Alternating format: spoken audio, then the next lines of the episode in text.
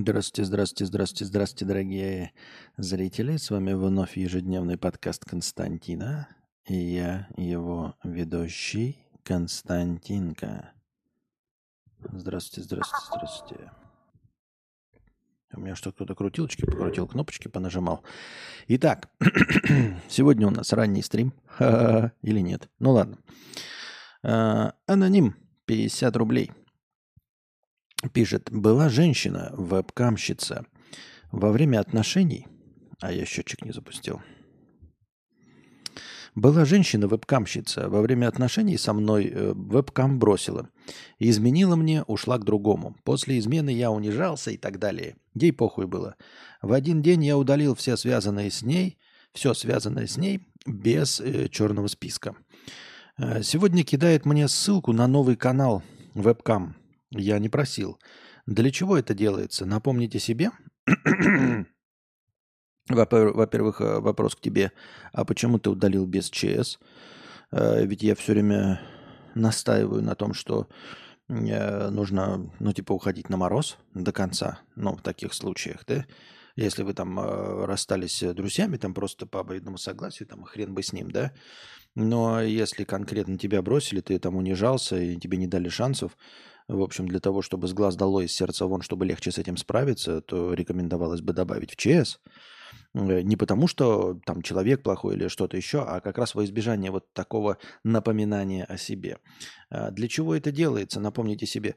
Слушай, э, это совершенно бессмысленное занятие пытаться понять, почему что-то делают люди. А, ну, наш же опыт жизненный показывает, что вокруг люди делают непонятно для чего. А, логики в поступках людей нет вообще, в принципе. Поэтому это очень неблагодарное дело. Мы можем в качестве упражнения, э, в качестве веселья предположить, для чего, зачем и почему э, делается это, да? Ну, например, там, как ты сам предположил, напомните о себе. Может быть, напомните себе. Но тогда непонятно, а зачем напомните себе. Если ты э, унижался, просил простить, ей было похуй, то, в общем-то, что сейчас изменилось, для чего и чтобы что, и что движет такими людьми. Э, может быть, в том числе вообще глупая какая-нибудь затея, типа ты ей не нужен как э, мужчина, имеется в виду как партнер по жизни, но если она чувствует или думает, или предполагает, что ты до сих пор в нее влюблен, то, может быть, она надеется, что чем черт не шутит, ты станешь новым дрочером, понимаешь? То есть дает тебе вебкам, типа, а, ну, ты можешь, конечно, мои, мужчиной моим не быть бывшим, да, но ты можешь мне подкидывать токены за то, чтобы я там э, перед тобой раздевалась, хотя ты меня и так голый видел, но вот вдруг ты дрочишь, там до сих пор меня забыть не можешь. Если я вебкам э, модели за это деньги получаю, то почему бы мне еще и не получить денег с тебя? То есть какая разница, будущий ты, бывший или какой-либо другой дрочер, если доподлинно известно, что она тебе нравилась, да? То какая разница, что ты был бывшим? Да она же тебе нравилась, значит, может быть, ты будешь платить за ее голые телеса? Вот. Может быть, она эм, пожалела о том, что эм, ну, там, изменила тебе, понимает, что, понимала, что отношения никакие не, завязу, не завяжутся, ничего. Ну и сейчас уже по прошествию времени злится на тебя. И вот таким образом показывает тебе, что э, ну, как бы такой, знаешь, плевок общественному вкусу. Типа, ты меня не исправил на самом деле, когда я те, при тебе вебкамом не занималась, это только при тебе. Но на самом деле э, ты, значит, в моей душе большого следа не оставил, ты меня не научил ничему хорошему, и я такая же падшая женщина, как и была до тебя, например. А может быть, она такая, типа, ммм, вкусный плов. А, отправлю-ка я свой вебкам бывшему. Ну, это может вообще ни, никакой логике не подчиняться. И, скорее всего, это никакой логике не подчиняется. А вполне возможно, что еще и подчиняется какой-то болезненной логике. То есть тому, что мы вообще предположить не можем. То есть, я не знаю, с ее аккаунта написал кто-нибудь вообще другой человек, взломал ее или э, случайно, например, я не знаю, ее нынешний молодой человек залез в ее войденный аккаунт и с ее аккаунта тебе написал, на всякий случай, чтобы ты там не претендовал ничего. подружка какая-нибудь злая с ее аккаунта написала. Я говорю, это ну, сложно предполагать. Может быть, там и есть какая-то логика, а может и нет. Но на самом-то деле самая главная мысль во всем этом, чтобы ты не заморачивался вообще по этому поводу. Я рекомендую тебе вот как раз после такого, ну, ты пережил, да, в общем, со- содрал этот лейкопластырь, а, добавь в ЧС. Не потому, что плохой человек, а потому что, как я уже сказал, да, ну, потому что тебе не нужны эти напоминания и все остальное. Тебе нужно как бы залечить эту рану, и поэтому просто добавь в ЧС и ничего об этом не знай. Просто ничего об этом не знай. Не, не заходи на ее страницу, не смотри, как она там вебкамом занимается, как она изменилась, лучше стала или хуже, красивше, не красивше, похудела, не похудела, покрасила волосы, не покрасила, на голове покрасила или не на голове. Э, Это тебя ничего волновать не должно. Вот. Надо просто э, убрать этот информационный шум, просто чтобы было легче жить, и все. А, Константин, мне очень грустно в Рождество. А, Ну, Рождество у нас сейчас... Сегодня с Рождеством поздравляю вас по Григорианскому, если мне не, поме- не на- не изменяет память календарю. Ну, по логичному календарю, да? А, Поэтому поздравляю, э, кто придерживается. Кто придерживается нового летоисчисления, которое ученые поменяли там все. Вот. И католиков, да? А, Мы же православные, орто- ортодоксальные, э, празднуем 7 декабря. Я ни в коем случае не осуждаю, да? Напоминаю вам, что это противоречит логике любой, потому что э, Великий пост должен заканчиваться Рождеством, и после Рождества ты, ну, Рождество кушаешь и празднуешь Новый год. Нормально себе так набиваешь брюхо, все хорошо. Поэтому должно быть Рождество, а потом Новый год. Поэтому тут как бы по юлианскому календарю вы должны, если празднуете 7 декабря, Рождество, ой, 7 января Рождество, то и Новый год для вас должен быть с 13 на 14. Но обратите как внимание на абсурд всей ситуации. Мы празднуем просто Новый год, а потом идет Рождество. Так вот, Новый год, который связан с этим Рождеством, 7 января, он называется Старый Новый год. То есть, по сути дела, это должно быть Старое Рождество. Понимаете, если мы называем Новый год с 13 на 14 января Старым Новым годом, то 7 января должно быть Старое Рождество, Рождество по старому стилю. Потому что по-новому оно с 24 на 25. Но я зачем это будем заниматься? Это вас э, учить э, календарям и всему остальному, тем более я этим колдунам в белых халатах не верю. А, в принципе, люб- любая дата хороша, просто здесь должна быть какая-то последовательность. Рождество, Новый год. То есть либо, либо вы празднуете с 24 на 25, а потом Новый год, либо 7 января, а потом Новый год празднуете с 13 на 14. А тут получается смесь дат. И ни туда, и ни сюда. Вот и все. Так что мне просто э, немножечко задевает противоречие. Так, старый Новый год 17 декабря. Хорошо, имя. Э, Пожалуй, соглашусь с тобой. Не буду спорить, соглашусь с тобой полностью. Вот, тем не менее, поздравляю всех католиков с Рождеством. С 24 на 25, да? Там всех европейцев, американцев, там кто еще. Эм, Вот. Э, Грустно в Рождество. Ну, многим людям грустно в зимние праздники. Э, Потому что масс-медиа создается завышенное ожидание от этого праздн- праздника. Э, Рождество – это христианский, это религиозный праздник. Э, И прежде всего, чтобы вы не ожидали от чего-то от него и не разочаровывались, вы должны понять, как вы должны это праздновать. Это Рождество Иисуса Христа. Вы должны праздновать свое единение с верой. Вы должны молиться, как умеете. Я не призываю, не обязательно там идти в церкви или еще что-то. Но если вы празднуете Рождество, то вы в какой-то мере верующий человек. Поэтому э, празднуйте день рождения э, Бога нашего Иисуса Христа, э, празднуйте единение с Ним. То есть, ну, помолитесь, вспомните о Нем хотя бы раз в год, да?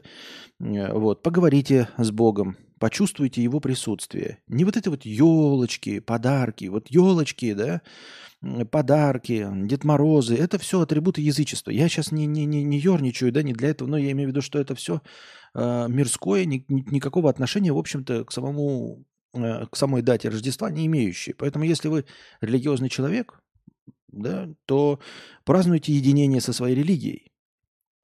Вот. И если вы правильно будете оценивать эту дату как единение с религией, то никакие друзья не обязаны к вам прийти, вам не нужно собираться вместе всей семьей. Это все дополнительные атрибуты, которые накладывают вот на эту дату какие-то люди. И ожидается, ну не ожидается, и вы, наверное, смотрите на их примеры и думаете, что так праздновать правильно. Это неправильно. И я вам доказываю, не доказываю, точнее, аргументирую, что это э, не единственно верный подход. Понимаете, семейные праздники вы можете устраивать, например, в день свадьбы бабушки и дедушки, которые там вам женаты 50 лет, да?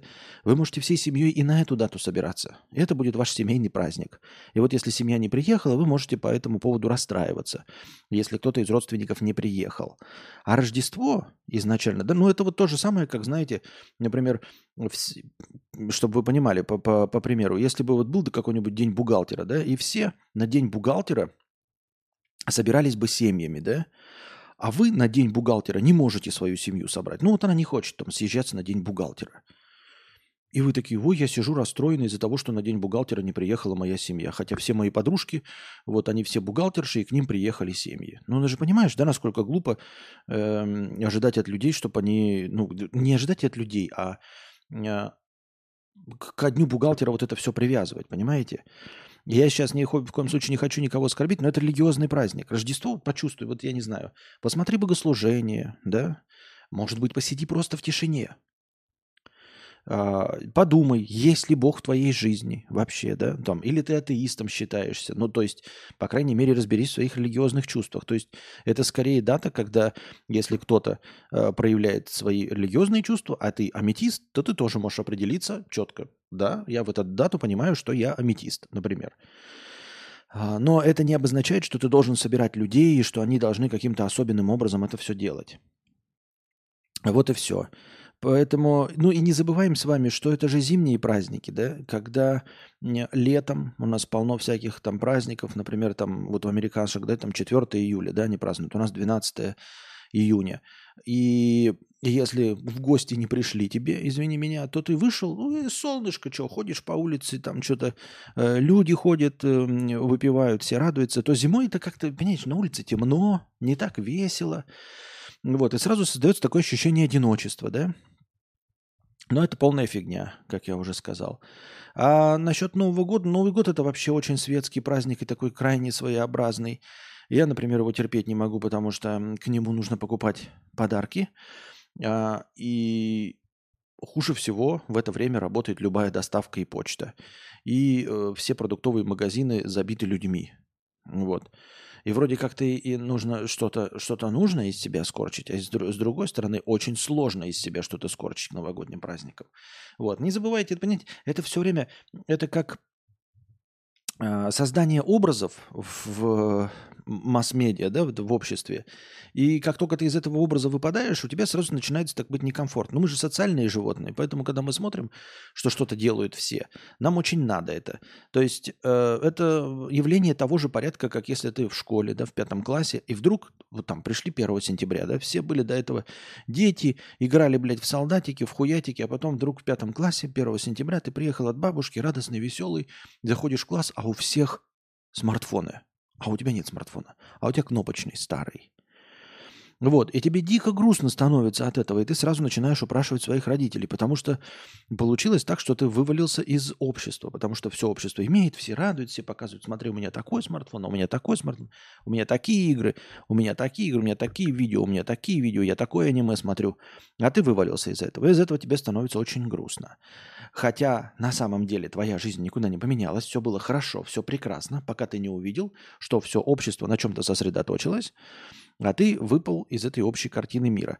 И вот новогодние праздники, Рождество, это потому что это большие праздники, это празднуют все. А, весь мир, фильмы про это снимаются, там а, музыкальные альбомы выходят, все передачи этому посвящены.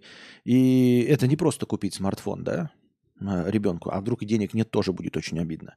А здесь вот каждый год такая канитель создается.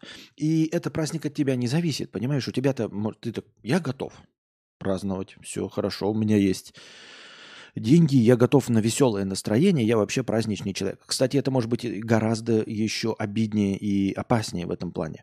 Если ты сыч, как э, ваш покорный слуга, да, то мы празднуем сами с собой. То есть вот внутренней кучкой с Анастасией нам больше никто не нужен. Э, а люди социальные, они могут не попасть в какую-то компанию. То есть э, это не значит, что твоя жизнь плохая, да? Или э, что ты недостаточно праздничный, что у тебя нет праздничного настроения. Вполне возможно, что ты живчик, что ты э, очень общительный человек, но вот в компании не попадаешь вот именно сейчас, потому что э, даже в твоей компании, потому что у тебя есть друзья, да, но так получилось, что вот у тебя круг из пяти друзей. И ты такой думаешь, вот я готов, у меня праздничное настроение, все клево. Но это ты же не все такие расторопные, да? Вы начали, например, заказывать дом, на празднование, а они оказались все забиты.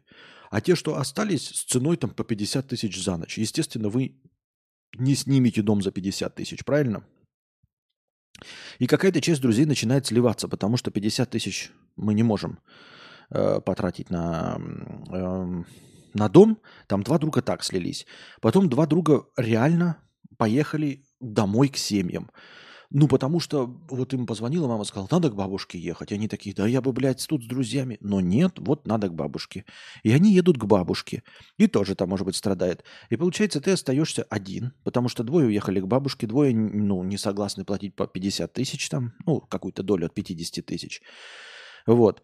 Ну, и чем вдвоем сидеть с этим? А тот там, у, которому еще одному другу, да, ему предлагают пойти на корпоратив. Может быть, на корпоративе ему тоже было бы не особенно весело, но его могут тоже туда запрячь, да, просто сказать, вот корпоративная этика должен обязательно присутствовать.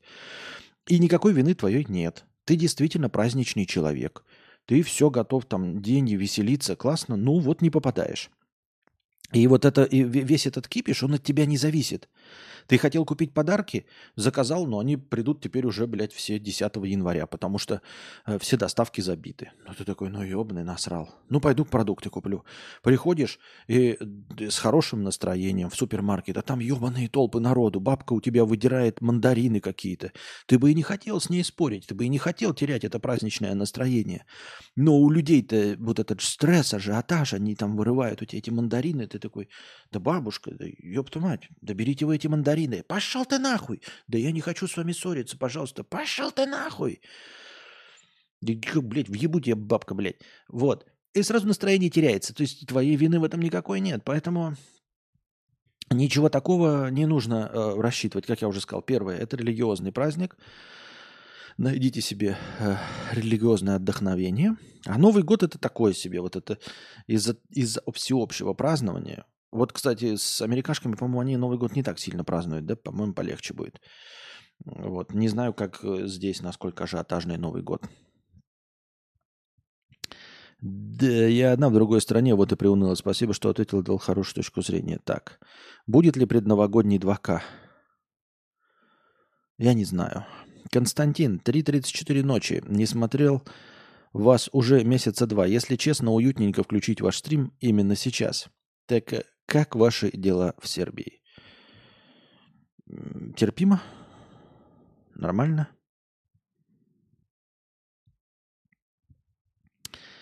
Так, идем дальше. Эльдар, 500 рублей. Карту Каспи напиши в описании, на линке не вижу. Или тыкни Слепошарова, где она. Хорошо. А, не, не празднуют в Америке. Ну вот, да. Не, они что-то празднуют, но что-то вот там в Нью-Йорке же показывают все время ел, этот новогодний там отсчет. Я помню, в «Друзьях» серия есть. А, потом в Форесте Гампе тоже серия. Именно новогодняя, потому что вот этот отсчет идет. Это же не на Рождество отсчет идет, а на Новый год именно. Они больше Happy New Year с Сантой празднуют. Ну не Happy New Year, а Christmas. Любитель обсуждать чужие деньги 500 рублей. Лень писать просто не, но хочу обсуждать большие тексты. Решил, почему бы не попробовать проспонсировать новую рубрику любимому подкастеру. Обзор дневных трат. Э, и статья тут. И давайте ее откроем. На ТЖ. Обзор чьих-то дневных трат. Да, я правильно понимаю? И, в общем, что тут написано у нас? Придуман ли рассказ, какие траты не нужны, какие отсутствуют? Вот, обзор дневных трат какого-то мужчины.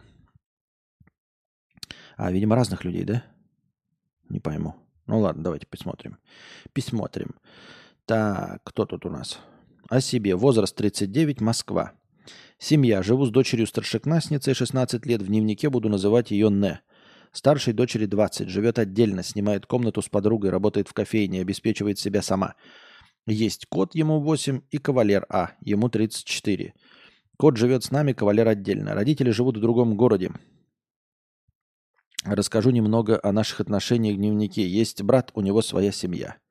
Должность. Проектный менеджер в сфере онлайн-образования. Зарплата 100 тысяч рублей.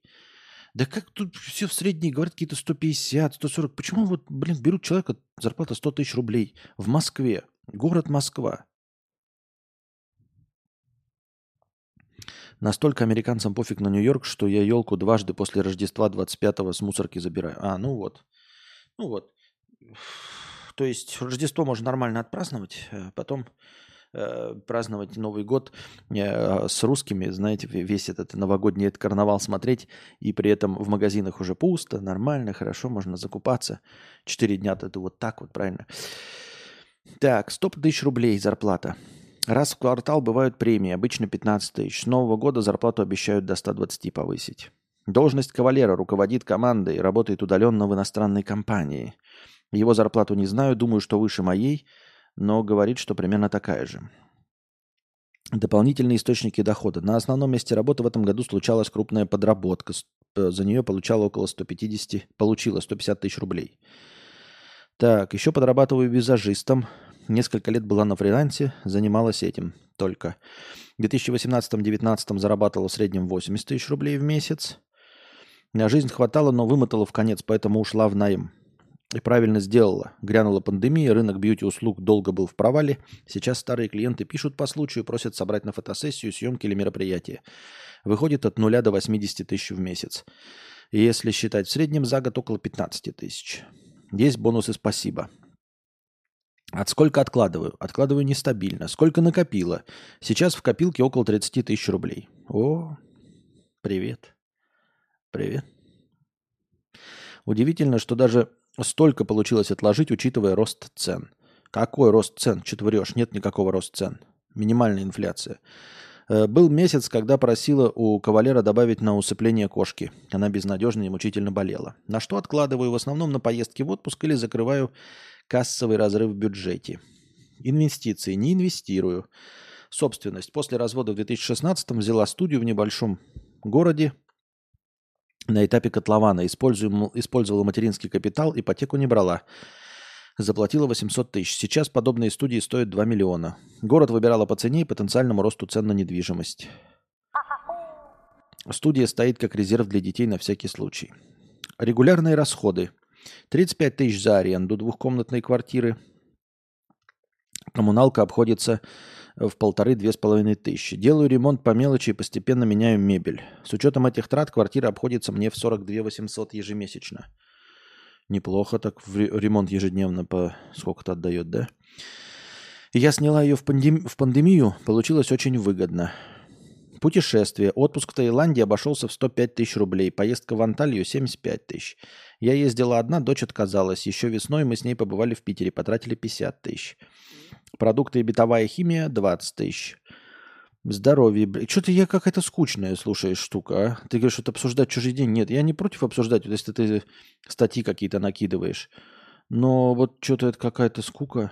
Просто скука, ну, ежедневные траты какого-то человека – ну, прямо скажем, скучно. Я не знаю, что тут обсуждать. Ну, вот она тратит на что-то, ты спрашиваешь, какие траты нужны, какие отсутствуют. Какие-то нужны, какие-то отсутствуют. Ей нужны все. Из моих трат какие-то отсутствуют. Естественно, какие-то из ее трат мне нахуй бы не упали. Я так думаю, мне так кажется. Я сначала думал, что это мужик и кавалер дочери, и простыня будет про то, что кавалер его возраста и богаче его. Рост цен есть на яйца, потому что я их покупаю. А вот насчет машин, квартир не знаю. Их я не покупаю. Духотичка. А, ладно бы, Кости, твои обсуждали. Да и мои-то что интересного? На самом деле это не было бы интересно. Я понимаю, нет. Кстати, скорее всего, вам было бы интересно, но я не буду поддаваться на эти провокации. Знаете, почему вам было бы интересно? А мне неприятно. Я уже говорил об этом. Потому что мой доход, мне кажется, в среднем ниже, чем э, у многих, если не большинства из вас. И как бы вы это ни считали, да, вы можете считать меня ЧСВшным, высокомерным. Ну, мне кажется, публичная личность должна быть немножечко повысокомерней и по ЧСВшней, чем непубличная личность, правильно? И пусть я публичная личность на 100 человек. Но должен же я быть чуть-чуть повысокомерней, правильно?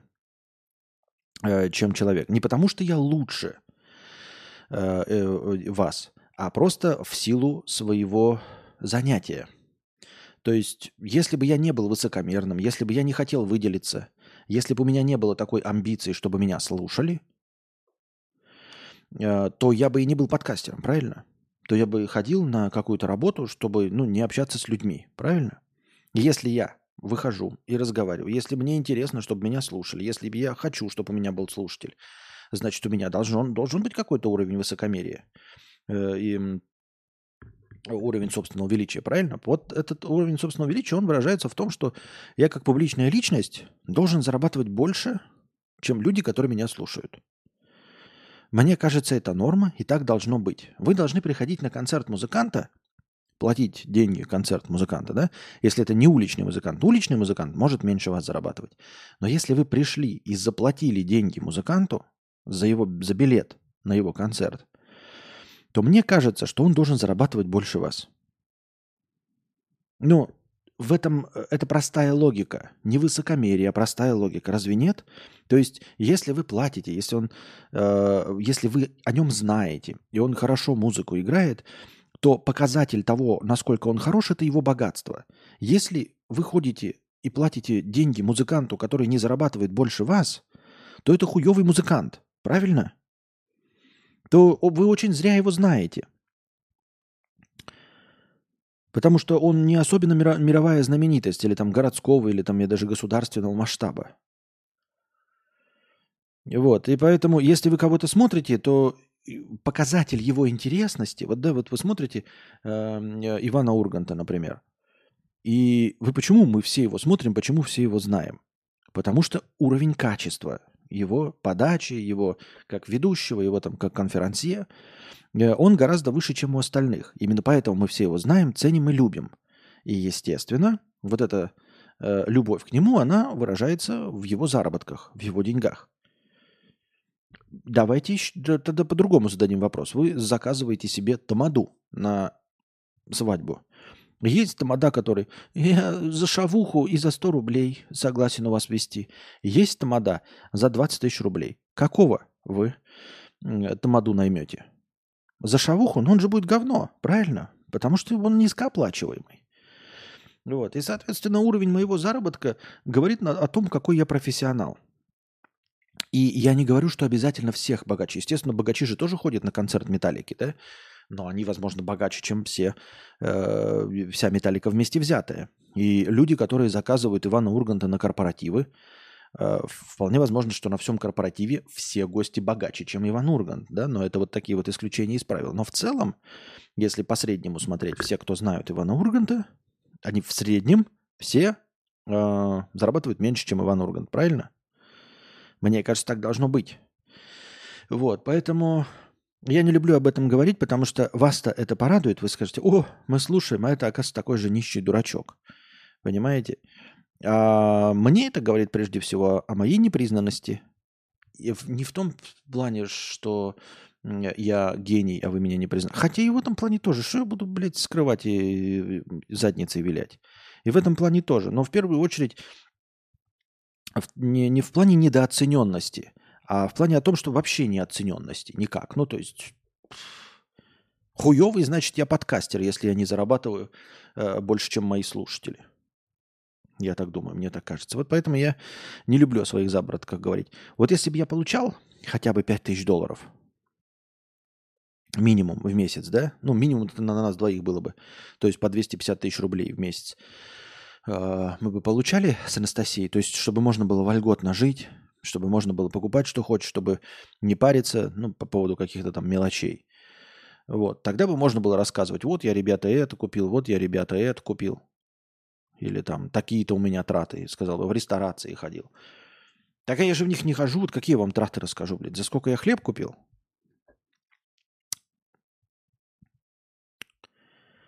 Так, празднуем МНГ в США, пишет любитель пончиков. Да, икра кур скоро тоже станет деликатесом. Я могу депрессухи простыню написать, но мне стыдно и кажется, я сделаю плохо всем вокруг. Не лучше ли молча донатить? Или вам нужны темы для рассуждения? Но вообще темы для рассуждения любые важны и нужны. Не думаю, что может что-то тут быть такое, что расстроит нас, взрослых людей. Я почему-то так думаю. Ну, то есть, не думаю, что какая-то отдельная депрессивная простыня сделает нас грустнее, чем мы есть уже на данном этапе. Я так думаю, мне так кажется. Грустная киса 100 рублей с покрытием комиссии. Константин, как перестать грустить и зацикливаться на деструктивных мыслях? Эм... Ну, как перестать грустить, я не знаю. Потому что грусть это нормальное состояние. Вот как слишком долго не грустить, это я не в курсе дела. Ну, то есть с этим надо, наверное, как-то бороться, если слишком долго. А вообще погрустить продолжительное время – это нормально. Костя уехал из страны из-за ваших простыней. Почему это? Нет, ничего подобного. Эм, и как перестать грустить и зацикливаться на деструктивных мыслях? Как перестать зацикливаться на деструктивных мыслях? Я, дум, я вот не знаю, как это называется, потому что я говорю, философские книги не читаю, терминологией не владею. Как называется, знаете, такой здоровый похуизм. Точнее, нет, неправильно, не похуизм. Вот я, легко сказать, да, да похуй. Нет, ни, ни, нихуя не похуй. Так, и я хотел от матов избавляться, и у меня что-то не получается. Так вот, э, возможно, надо избавляться от деструктивных э, мыслей э, путем не обмозговывания их и не обдумывания, да, и не подготовки к деструктивным событиям, а просто к ожиданию «будь что будет». Это не пофигизм. Это именно «будь что будет» и «когда будет». Вот. Я стараюсь, в принципе, по этому поводу жить. То есть, конечно, я какие-то минимальные э, предпринимаю действия, там по э, финансовому планированию, да, но вот как раз-таки э, мировая ситуация и мой опыт подсказывает, что любое планирование, оно полное говно. Поэтому я не планирую хорошего, но одновременно э, я честен с собой и не планирую и плохого. Вот я хорошее перестал планировать за последние два года, потому что все, ну, хули планировать хорошее? Зачем планировать, если э, наступит черный лебедь, правильно? В виде войны или еще чего-нибудь. Ну, что толку планировать? Вот. Ну, планировал и планировал, ну, и хуй мне немытым по щекам поводили. Опять, как без мата обойтись, да? Надо обходиться. Членом немытым по губам не поводили. Вот, но если быть честным и последовательным, то, в общем-то, и плохое бессмысленно планировать. И бессмысленно прикладывать особые какие-то усилия по снижению э, отрицательного эффекта от вот этих плохих э, совершений. Потому что они могут точности так же не произойти, как и хорошие. И э, вот когда человек слишком много зацикливается на э, гипотетическом плохом, что может с ним соверши, совершиться, вот тогда начинается вот это расстройство. Как оно называется-то? Когда там двери закрывают, в фольге, в шапочке из фольги ходят, проверяют замки. Как это называется-то? Одно, одно, одно, за одно за одним повторяют. Руки моют постоянно. Сейчас вы напишите, там какая-то аббревиатура есть. Ну и вот, это если сильно зацикливаться. Но надо не допустить такого. И поэтому нужно... Да, компульсивное расстройство, как там? ОКР, да? Обсессивно-компульсивное расстройство. Спасибо, нарезчик. Обсессивно-компульсивное расстройство. Так вот, эм, нужно просто постоянно помнить, что ты вообще-то ничем не управляешь. Ты не управляешь как хорошим, но равно так же ты не управляешь и плохим. Э, минимальные действия, ну то есть дверь закрыть на замок, ты можешь. Но вообще-то э, исключить э, вероятность того, что тебя ограбить, ты, тебя ограбят, ты не можешь никак.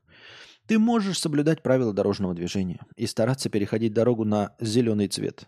Светофора и можешь даже смотреть по сторонам. Но думать о том, что тебя собьет машина, бессмысленно, потому что э, если ей нужно тебя сбить, если такое должно произойти, да, то твое смотрение на светофор не поможет. Светофор не сбивает людей. Э, равно как и не поможет твое смотрение по сторонам. Какой-то пьяный, летящий на ракете, ты даже отойдешь от перехода, сколько там на ютубе их завалено, тебя все равно собьет. Ты будешь отбегать от перехода, и он снесет нахуй все остановки, и тебя вместе с этим всем снесет и собьет. Это я к тому, что обмозговывание этого, я понимаю, что к логике обращаться довольно сложно, но если постоянно вот помнить об этом, насколько это все бессмысленно, может быть, это поможет. То есть каждый раз, когда ты пытаешься на деструктивной мысли на какой-то сосредоточиться, ты подумай, а по-настоящему ты можешь что-то с этим сделать? Ты можешь ее избежать? Или, в общем-то, просто нужно поддаться и плыть по течению?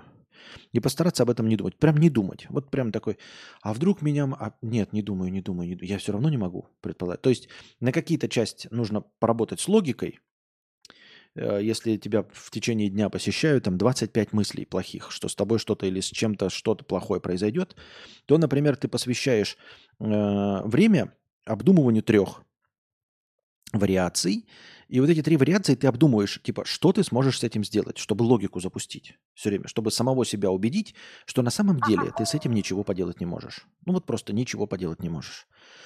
Ты такой идешь такой, так, я сейчас упаду и вот на штырь наткнусь. Так, нет, это мы опускаемся, полная херня. Вот меня собьет машина. Что ты можешь с этим сделать? Ты можешь смотреть на светофор. Ну, ты же и так на светофор смотришь. Ты можешь смотреть по сторонам. Ну, ты и так по сторонам смотришь. Все остальное не в твоей власти. Э, пьяный сын прокурора на джипе, который в бок въедет, съедет и тебя снесет, он абсолютно не в твоей власти. Ты ничего с этим поделать не можешь. Поэтому нужно просто ждать, когда это произойдет. И если это произойдет, ну, тогда будем, значит, э, ноги лечить там, да, в инвалидной коляске ездить. Будем долго лежать в больнице. Но когда произойдет? А сейчас об этом думать бессмысленно, потому что непонятно что. Вдруг он меня слегка подобьет. Я упаду, а потом встану и пойду. Вдруг сильно и убьет насмерть меня. А тогда вообще беспокоиться не стоит. Убьет насмерть, будем хорошо сидеть на облачке и свесив ножки вниз, друг друга называть по имени. Вообще все прекрасно и хорошо. Сломает ноги, будем ноги лечить. Сломает руку, будем руку лечить. Еще что-то. Будем, будем заниматься этим, когда оно произойдет. Тушить пожар до того, как он загорелся, ну, по большей части бессмысленно. Конечно, напрашивается, мы можем весь дом водой залить, и тогда пожар не разгорится. Но ты испортишь дом.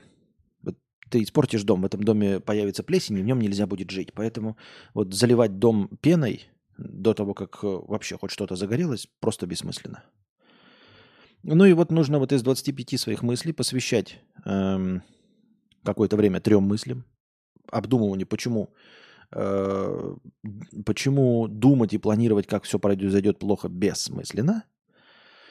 Э, ну а дальше просто по инерции, там типа, а тогда со мной это так, подожди, я же уже все, э, уже подумал над этим сегодня, уже подумал над другим шансов, что это, э, вот именно это событие будет как-то э, возможно предотвратить, крайне мало.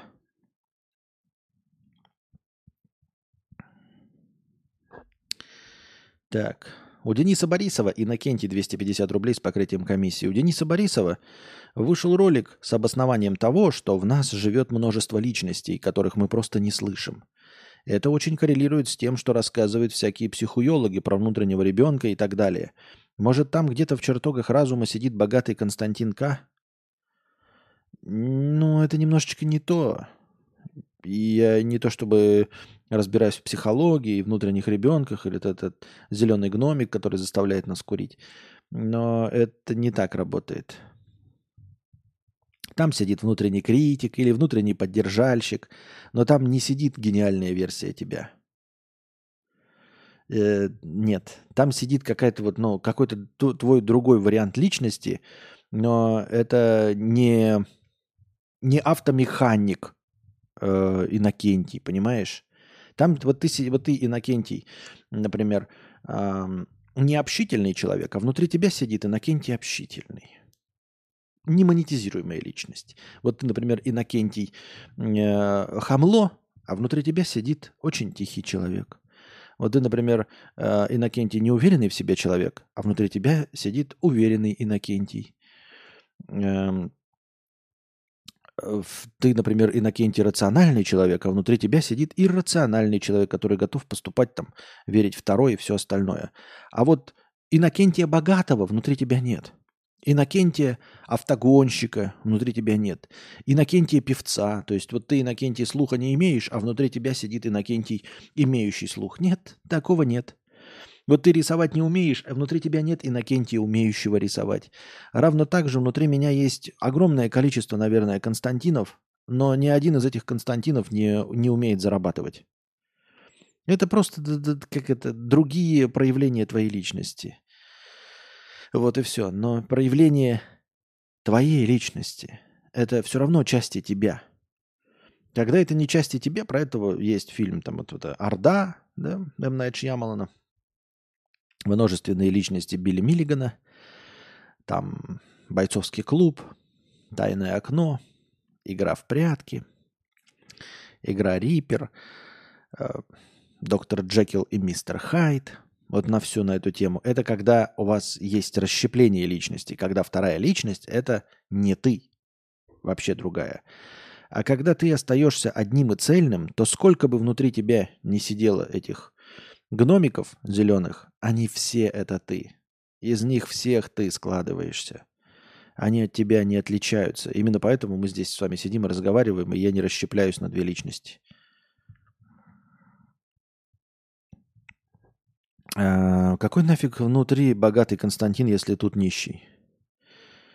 А я богатый внутри или счет в швейцарском банке делает меня богатым? Чего? What you talking about? Сколько трагедий, которые зависят не от человека, землетрясения, Турции, пожары на Гавайях или где был цунами в Ливии вроде, да. Так. Абонент 500 рублей с покрытием комиссии. Расстался с девушкой? Да и хуй с ней. У меня есть Тиндер, так что я поебусь вовремя. Добрый вечер, Костик. Абонент, у тебя есть Тиндер? Ты находишься за территорией Российской Федерации? Нихуя себе ты. Молодец какой. Любитель пончиков. Вот видите, вот, а я вам должен рассказывать про свои заработки. А, одна пишет, в, у нас в Америке Новый год не празднуют. Значит, понятно, что человек в Америке живет. Заходит другой человек, говорит, нет, у нас в Америке Новый год празднуют. Значит, тоже в Америке живет, правильно? Третий человек заходит, у меня Тиндер. Очевидно, что он тоже за границей живет. А все, кто за границей, это я сижу на донатах, на ваших. А все остальные-то, кто живет за границей, они же зарабатывают за границей. А заработки за границей. Если человек сидит за границей, будучи иностранным гражданином, россиянином, то для того, чтобы покрывать свои... Он же сидит не на пособиях, а значит, он зарабатывает больше меня, потому что любая минимальная зарплата за границей больше, чем то, что получаю я. И вы после этого меня спрашиваете, почему это я не делюсь э, своими заработками. Извините меня. Чтобы что? Чтобы вы посмеялись надо мной?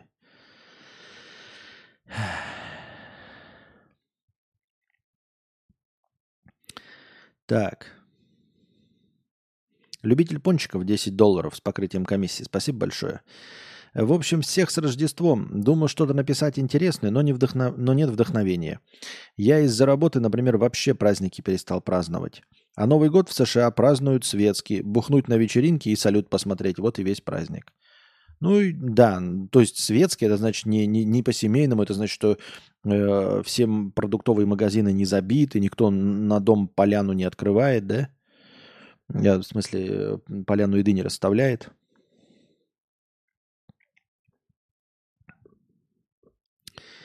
Ниндзя с коричневым поясом 50 рублей с покрытием комиссии. Костя, иди проверь туалет. Мы с Евстасией приготовили тебе корпоративный программистский стелс-подарок. Понятно. Счастливого Нового года, мхе-хе-хе. Да до Нового года еще как до Пекина, еще дожить надо. Вы что, гоните, что ли? Бенчик, 100 рублей. Здравствуйте, Константин. Как относитесь к глазированным сыркам? Да никак.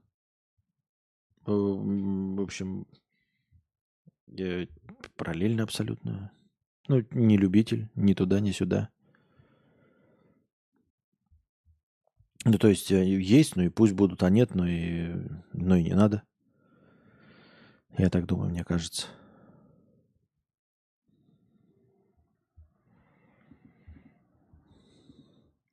Тиндер, Тиндер. С наступающим, мудрец. Спасибо. Чем лечить геморрой? Э, мазями, свечами и после того, как, э, ну, не если небольшой геморрой, если большой, то, конечно, операция. А так, мазями, свечами и потом э, активностью, активностью, активностью. Активностью нижней половины тела, чтобы заново геморрой не появился. Ну и правильно питаться тоже бы не помешало. Ремонт квартир. Константин смотрел новый стендап у Совича. Как относишься к стендапу и конкретно к нему? Так, сейчас я что-то... Сейчас 5 сек. Ага, понял, кто такой Усович. Ну, просто я, я что-то путаю всех этих белорусских комиков. Посмотрел, кто такой Усович. Э, нет, не видел. Не интересуюсь. Вот, наверное, какие-то части его стендапа я, безусловно, увижу где? Правильно, в ТикТоке ну или где там, в шорцах, а, где, где кто-нибудь нарежет. Естественно, отдельно смотреть не буду. Какие-то стендапы я отдельно смотрю. Могу посмотреть, например, отдельно, там Денис Чужого могу посмотреть эм, целиком и полностью, ну, потому что просто приятный человек, мне кажется. Ну, приятно не то, чтобы знакомиться с ним, я ни с кем не хочу знакомиться, я имею в виду, кажется приятным э, стендапером, наверное, для кого-то приятный человек. Вот. А, мне кажется, смешным, остроумным. Не, этот, я же смеяться не люблю, остроумным, интеллигентным. А юмор Усовича мне не особенно нравится. Нет, он неплохой. Да, это не то, чтобы я там выключаю, но нет, я не буду смотреть стендап Усович. То есть вот мне сейчас выпадет в рекомендации полный, я не открою, не включу. Нет, это совершенно не мое. Я, я говорю, вот специально я бы посмотрел, то есть если бы я знал, что ему Денис Чужого вышел, я бы посмотрел специально. А если бы случайно наткнулся, я бы посмотрел, э, ну, включил бы как минимум, досмотрел бы, не знаю, этого Щербакова. Вот. А Усович не из тех, кого я даже вот случайно наткнулся, на полностью я бы стал смотреть. Но в ТикТоке посмотрю. Ну, то есть нарезочки какие-то будут со смешными шутками, да. Мне не нравятся эти длинные его э, закваски, как это, сетапы. Мне не нравится вообще так, так, такого вида сетапа и такого рода наблюдательный. Он хорош, но... В смысле, он неплохой. Я имею в виду, мне просто не нравится вот этот жанр такого рода медленные наблюдения. И они не особенно сами по себе смешные. То есть нельзя прочитать шутки Усовича и найти их остроумными. А, можно насладиться только тем, как он это отыгрывает. Понимаете, о чем я? Э, и это немножечко другое. Я понимаю, вы скажете, ну, например, какого-нибудь там Эдди Изерда тоже невозможно. Я осуждаю э, прочитать. Но там импровизация – или какой-то еще был, который типа импровизирует, я уже забыл, как его там зовут. Очень известный и любимый, по-моему, один из любимых э, Кузьмы. Я, мы про иностранцев сейчас молчим. А все остальное мне нужна как бы э, остроумность и хорошие шутки заключаются в том, что ее я могу пересказать, и вам будет забавно. А я вообще человек не смешной. Так вот, ни одну шутку Усовичевскую пересказать я не смогу смешно, потому что она звучит только у Усовича. И все. И его такая комедия наблюдений, она довольно простенькая. Ну, то есть он отыгрывает на ожидаемых вещах, которые все и так знают. Э, и шутили на эту тему просто немножечко по-другому. То есть вот ты когда открываешь, э, ну, чем свежее, например, каких-нибудь иностранных э, шутников, вот это как раз-таки вот то, что чернокожие подают, все очень ожидаемо. Понимаете, все очень предсказуемо. Сетап, и ты знаешь, про что будет шутка примерно. А ты слова не угадаешь, но как в КВН, в разминке, примерное направление шутеечки уже по сетапу понимаешь. А современные вот старые белые комики, они, даже если сетап какой-то очень известный, то они вообще в другую сторону его запускают. Ну, это Усович это вот такое что-то типа темнокожих вот современных а, американских У харизма получается у Усовича они шутки. Да, да, да, да. То есть, ну, 40-60% того, что он произносит, это его личная харизма и то, как он это произносит.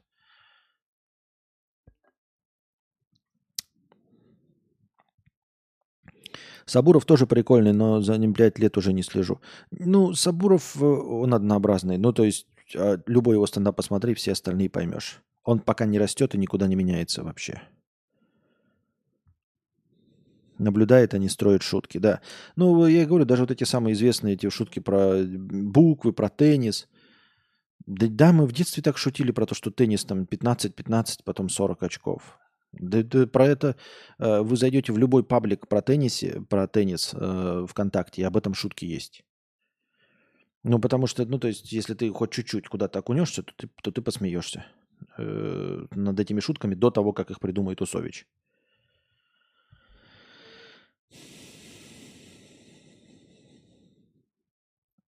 12 минут отстаю. Хотел бы поучаствовать в рубрике «Вспомни за кадавра».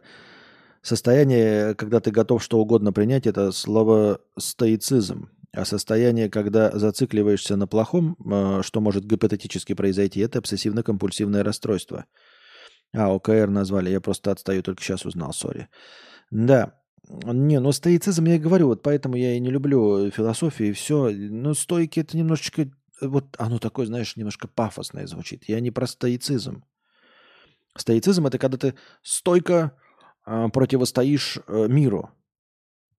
Понимаешь? А здесь такое э, скорее, э, скорее фатализм. Но стоицизм это же не фатализм, далеко не всегда. А здесь скорее такой, знаешь, облегченный лайт-фатализм. Типа, да, я ничего не могу сделать. Все равно я ничего не могу сделать. С по-настоящему обстоятельствами непреодолимой силы. Покемон с завода. Привет, Константин, с наступающим. Чатик тоже. Смотрю за твоими потугами заработать, с ролика читать, думать. Рад, что ты все еще вещаешь. Хорошо, что не бросаешь это дело. Вот тебе немного хорошего настроения на продолжение банкета. Э, спасибо, дорогой. Спасибо, дорогой. Я не знаю, мне для того, чтобы, наверное, теперь заработать, ну, естественно, это будет не на подкастинге. Если бы я что-то каким-то фантастическим образом вышел на другой уровень дохода, это должно быть какое-то совершенно новое занятие. Естественно, под, с подкастами, с, ну, со стримингом и с блогингом я уже выстрелить не могу. Ну, то есть это невозможно, потому что... Нет, я все уже показал. Весь мир уже все, что я мог сделать, увидел. Ну, то есть... Ну, нет же, правильно? Ничего нельзя сделать. Так. Донат в ТГ 1 евро, вижу, ага. Вижу. Донат в ТГ. Так, сейчас добавим.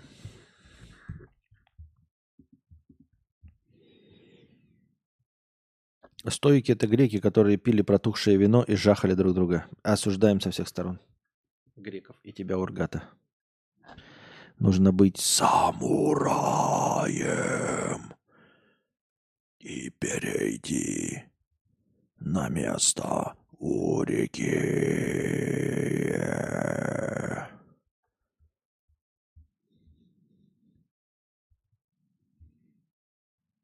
Так.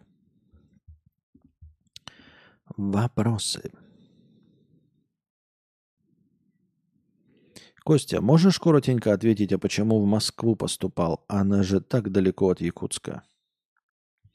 Потому что каждый провинциальный мальчик и каждая провинциальная девочка хотят учиться в центре нашей Родины. В главном городе нашей страны. Ну, или в Питере.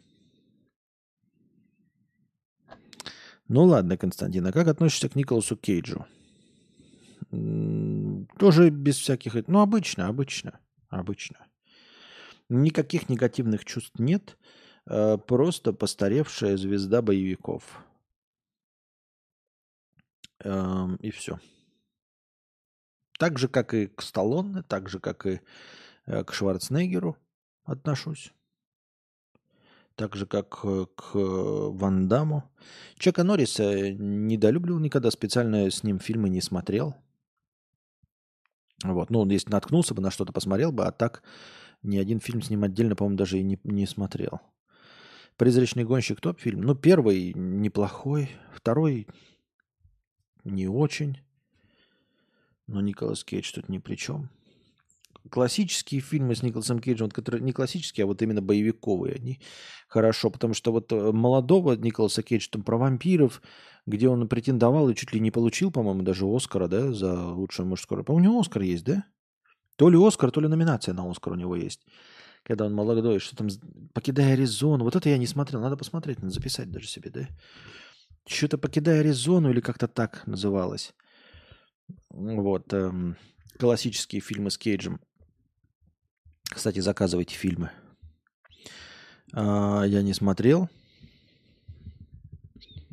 А вот боевики, воздушная тюрьма, без лица, эм, скала, это блестящий вот этот ну, набор, который стоит посмотреть всем. Если вы не видели, я думаю, что даже сейчас они будут блестяще смотреться. Скала, воздушная тюрьма и без лица. Классика. Только что заказал микрофон, как у Костика, вроде неплохой. Да. Ну, его э, победное отличие э, от э, микрофонов э, самых топовых, ну не топовых, а как это, самых популярных, Шуры 7 там что-то, который в том числе у Юры стоит, что этому микрофону ничего дополнительно не нужно, не нужен дополнительный усилитель. Вот, то есть ты просто подключаешь его в любую карту видеозах... ну, любой аудиоинтерфейс, и этот микрофон будет тащиться. В этом, э, в шуриках у них вот здесь вот еще, по идее... Юра там, конечно, говорит, но Юра такой аудиофил, его не слушает. А, тут прокладочку нужно вставлять, такую вот э, штучку на батареечке, которая усиливает такой микрофон. Не, ну если бы у меня были деньги, я бы, конечно, тоже взял. Вот, я хотел бы э, с Анастасией вместе повести стримы, мы тут что хотим, хотим. Но я хочу и такой же микрофон, как у меня вот этот. Мне нравится очень звук этого микрофона. Я слышу все его недостатки этого микрофона, но я считаю их его не, не то чтобы достоинствами, я считаю их его особенностями. Он прекрасный, терпкий, получается хороший звук, но то, что он не захватывает, делает его менее чувствительным к плохим звукам. И он выглядит как классический хороший подкастерский микрофон. В него приятно говорить. По-моему, он создает приятный звук. Вот. Ну, в связке со своими родными зубами. Да, я думаю, со всем остальным тоже будет приятно. Вот поэтому хотелось бы еще.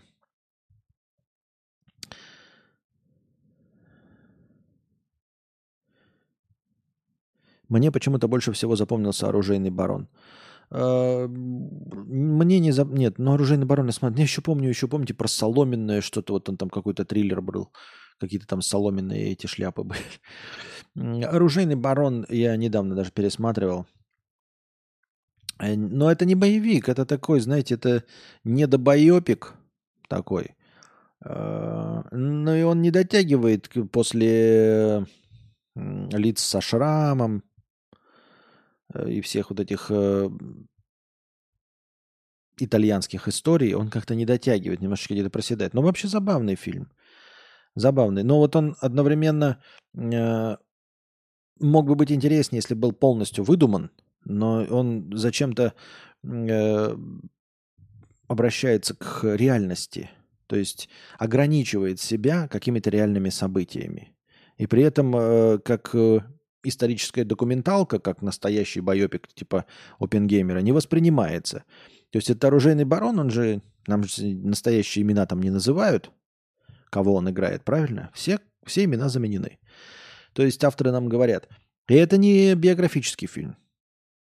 Но при этом, то есть это не биографический фильм, мы можем выдумывать, мы можем показывать все, что хотим, но при этом вы ограничиваете себя реальными событиями. Ну зачем? Ну тогда сделайте полностью выдуманную историю и сделайте прям э, жогово хорошее. Либо делайте, если по реальным событиям хотите усраться, ну, сделайте тогда байопик, тогда у него будет ценность как у биографического. А тут и хотели на двух стульях усидеть, а в итоге ничего не получилось. Ну, он неплох, он просто среднячок. Абонент, ахаха, кто не понял, это была отсылка к одному мему. 14 минут отстаю в развитии. Абонент про сгоревший троллейбус пародировал, короче. Сгоревший троллейбус, абонент. В донате? Сгоревший троллейбус? Типа, расстался с девушкой, да и хуй с ней, у меня есть Тиндер, так что я поебусь вовремя. А, это типа, где мужик стоит и там горит, э, но у меня есть проездной, и я доберусь вовремя? Вот это что ли? Такой себе мем вообще. Ты что ты вспомнил? Он и мемом-то никогда не был, мне кажется. Хотя зачем я это помню, если это не мем, правильно? Какая-то шляпа. Так.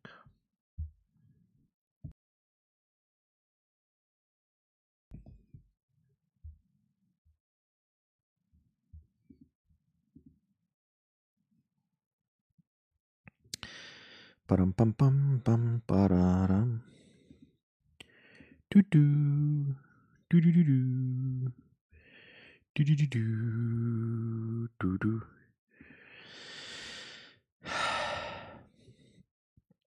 Пару россиян обманули и продали в Мьянме за 30 тысяч долларов. Теперь они не могут выбраться. Город закрыт из-за военных действий. Продали людей в Мьянме. Мьянме в Мьянме. К середине июня Катя и Сергей искали работу в Дубае. В одном из чатов увидели объявление китайской компании нужны были ребята славянской внешности для переговоров с европейцами. Откликнулись, доехали сначала до Янгона, затем до офиса в Мандалае, а после их увезли на машине в закрытый город Лоукай. На месте оказалось, что работать им придется на мошенников в скам-центре. Нужно было созваниваться с богатыми людьми, из других стран втираться в доверие и предлагать инвестировать в крипту. Катя и Сергей сразу написали заявление в консульство, в офис к мошенникам пришла полиция. От ребят решили по-быстрому избавиться. Работодатель сказал, что их продали в другую компанию за 30 тысяч долларов. Договориться уехать не получалось, от пары требовали выплатить выкуп, если не хотят отрабатывать 15 месяцев. Их увезли в отель, приставили охрану и не отпускали э, одних даже в магазин. Тем временем в Мьянме возобновились военные действия. Вооруженные повстанцы захватили Лаукай. Выехать из него невозможно. Скам-центры стали закрываться и распускать сотрудников, чтобы не отвечать за их жизни. Катю и Сергея тоже отпустили. Теперь они одни в отеле, за которым им нечем платить.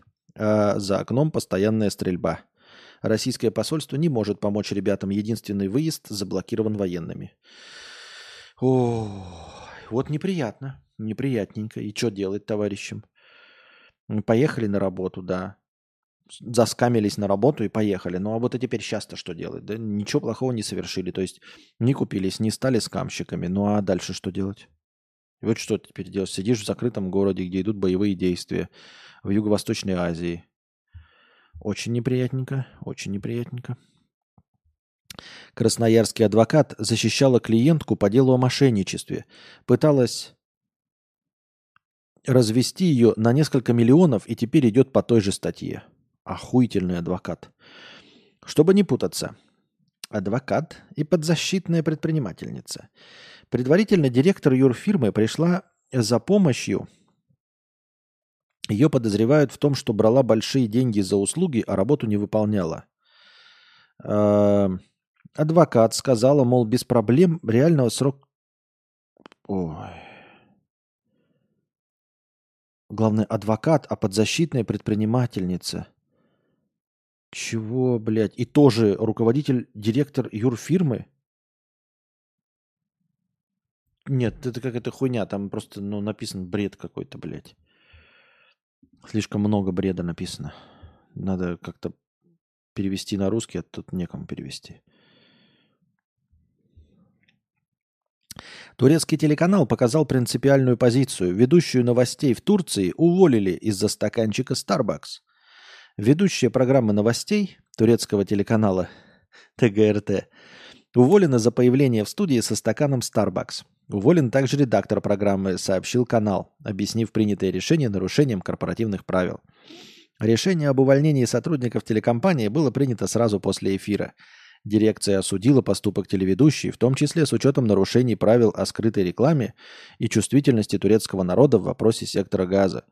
В Турции проходят акции против действий Израиля и в поддержку Палестины. Местами жители... Это такая фигня. Ну вот почему... Э, э, почему канал не закрыли? Ну почему канал не закрыли? Вот этот... Э, она в, в стаканчиком, да, появилась в стриме со стаканчиком. А, ну давайте во-первых, выключим микрофоны, да? Микрофоны кто сделал? В какой фирме сделаны микрофоны? Посмотрим, есть ли там э, евреи. Посмотрим, есть ли там американцы. Да? Посмотрим, кто камеры сделал. В одежде, в которой вы сидите. Задники. Вот что из этого? Давайте, давайте тогда по-честному. Давайте все вот это уберем, все, что делали евреи. Все, что придумали евреи. Посмотрим, у вас будет вообще телевидение? У вас в Турции будет телевидение? Это как у нас тоже Пиндостан все ненавидят. Тут больше всего ненавидят Пиндостан. Э, люди с э, айфонами в иностранных костюмах, дети которых учатся э, в Европе. Правильно? И вот здесь нас со стаканчиком Старбакса сидел. Ну, Старбакс якобы, ну, израильский, да? Какие-то там у них есть основатель или кто, я не знаю. Но так я говорю, если мы посмотрим на, на основателя, ну, во-первых, давайте отключим Google, да? Сергей Брин. Google наш Сергей Брин. Давайте-ка я призову, э, чтобы вы не были трепачами, турки, да? Что турцы же вот такие честные, они же никогда не хотят на двух стульях усидеть, да? Они такие самые честные люди, самые недвуличные, самые нелицемерные люди на свете. Отключите Google. Google же Сергей Брин, правильно? Не Иванов Сергей, правильно? А Брин. Вот, давайте, Google, перестаньте им пользоваться, отключите полностью. Отключите полностью Google. И все. И чтобы ваши новости ничего не брали, чтобы никто не пользовался Гуглом в вашей стране. Ну, будьте последовательными. А что за пиздлявость-то такая? Давайте этот телеканал просто перестанет пользоваться Гуглом полностью. Посмотрим, где вы будете брать новости вообще, в принципе. Хоть что-нибудь вы сможете во что-нибудь войти без Гугла. Ну это же пиздлявость просто, да? Лицемерность и двуличие. Я ж не, не, не против. Мне похуй на, на позиции какие-то. Но когда вы там за стаканчик увольняете человека и вот прям ус, усретесь, кидаете говном в Макдональдс и Старбакс, да, и постите это все с айфонов, ну, кажется так, ну, ребятушки, ну, кому вы все рассказываете, а?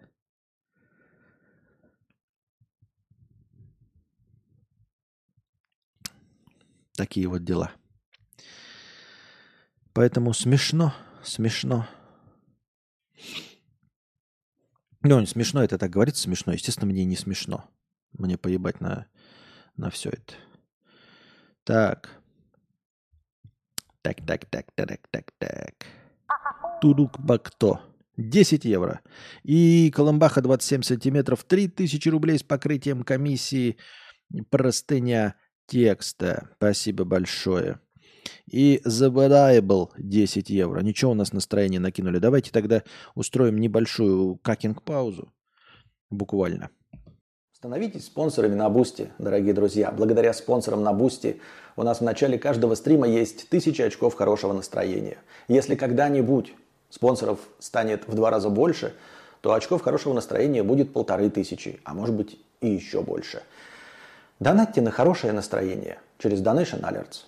Если по какой-то причине ваша карта не принимается Donation Alerts, вы можете задонатить через Boosty. Потому что Boosty это не только постоянное спонсорство. На Boosty можно одноразово донатить. И также в подписи к донату вы можете задать свой вопрос, как и на Donation Alerts. Также вы можете донатить в криптовалюте USDT TRC20, которые принимаются по выгодному курсу. Один задоначенный вами USDT превращается в 130 очков хорошего настроения. Также по этому же выгодному курсу принимаются евро через Telegram. Один задоначенный вами евро – превращается также в 130 очков хорошего настроения. Вы можете донатить напрямую на карту Каспи в тенге. 4 к 1. 400 тенге, например, превращаются в 100 очков хорошего настроения. Ссылки на все способы доната находятся в описании. Самая главная ссылка на Donation Alerts выделена отдельно, а все остальные скрыты под одной общей ссылкой на Link3, где вы найдете не только все способы задонатить, но а также все способы получать мой контент. Ссылки на подкасты, ссылки на мои каналы, ссылки на телеграм-бота с оповещениями, ссылки на телеграм-канал с аудиозаписями подкаста. Напоминаю, что донатить можно не только в прямом эфире, но и в любое другое время, в так называемое межподкасте. Все ваши донаты обязательно будут учтены в хорошем настроении, а ваши вопросы будут обязательно озвучены. Если вы хотите задать большой вопрос, поделиться какой-нибудь историей или просто что-нибудь рассказать, и вам не хватает 300 стандартных символов Donation Alerts, вы можете написать так называемую простыню текста. Простыня текста стоит от 300 рублей и до 2000 символов. Можно больше, но лучше не надо. Если пишете больше, не стесняйтесь докидывать доната. Чтобы отправить простыню текста, нужно перейти на сайт telegra.ph. Это наиболее легкий способ. А, на сайте telegra.ph, принадлежащем Telegram, вы пишете свою простыню текста, потом нажимаете «Опубликовать», копируете ссылку и вставляете ее в текст доната. И с донатом от 300 рублей отправляете. И спасибо всем огромное за поддержку в виде донатов. Вы очень помогаете. Без вас этого всего бы не было. Так что донатьте на продолжение банкета.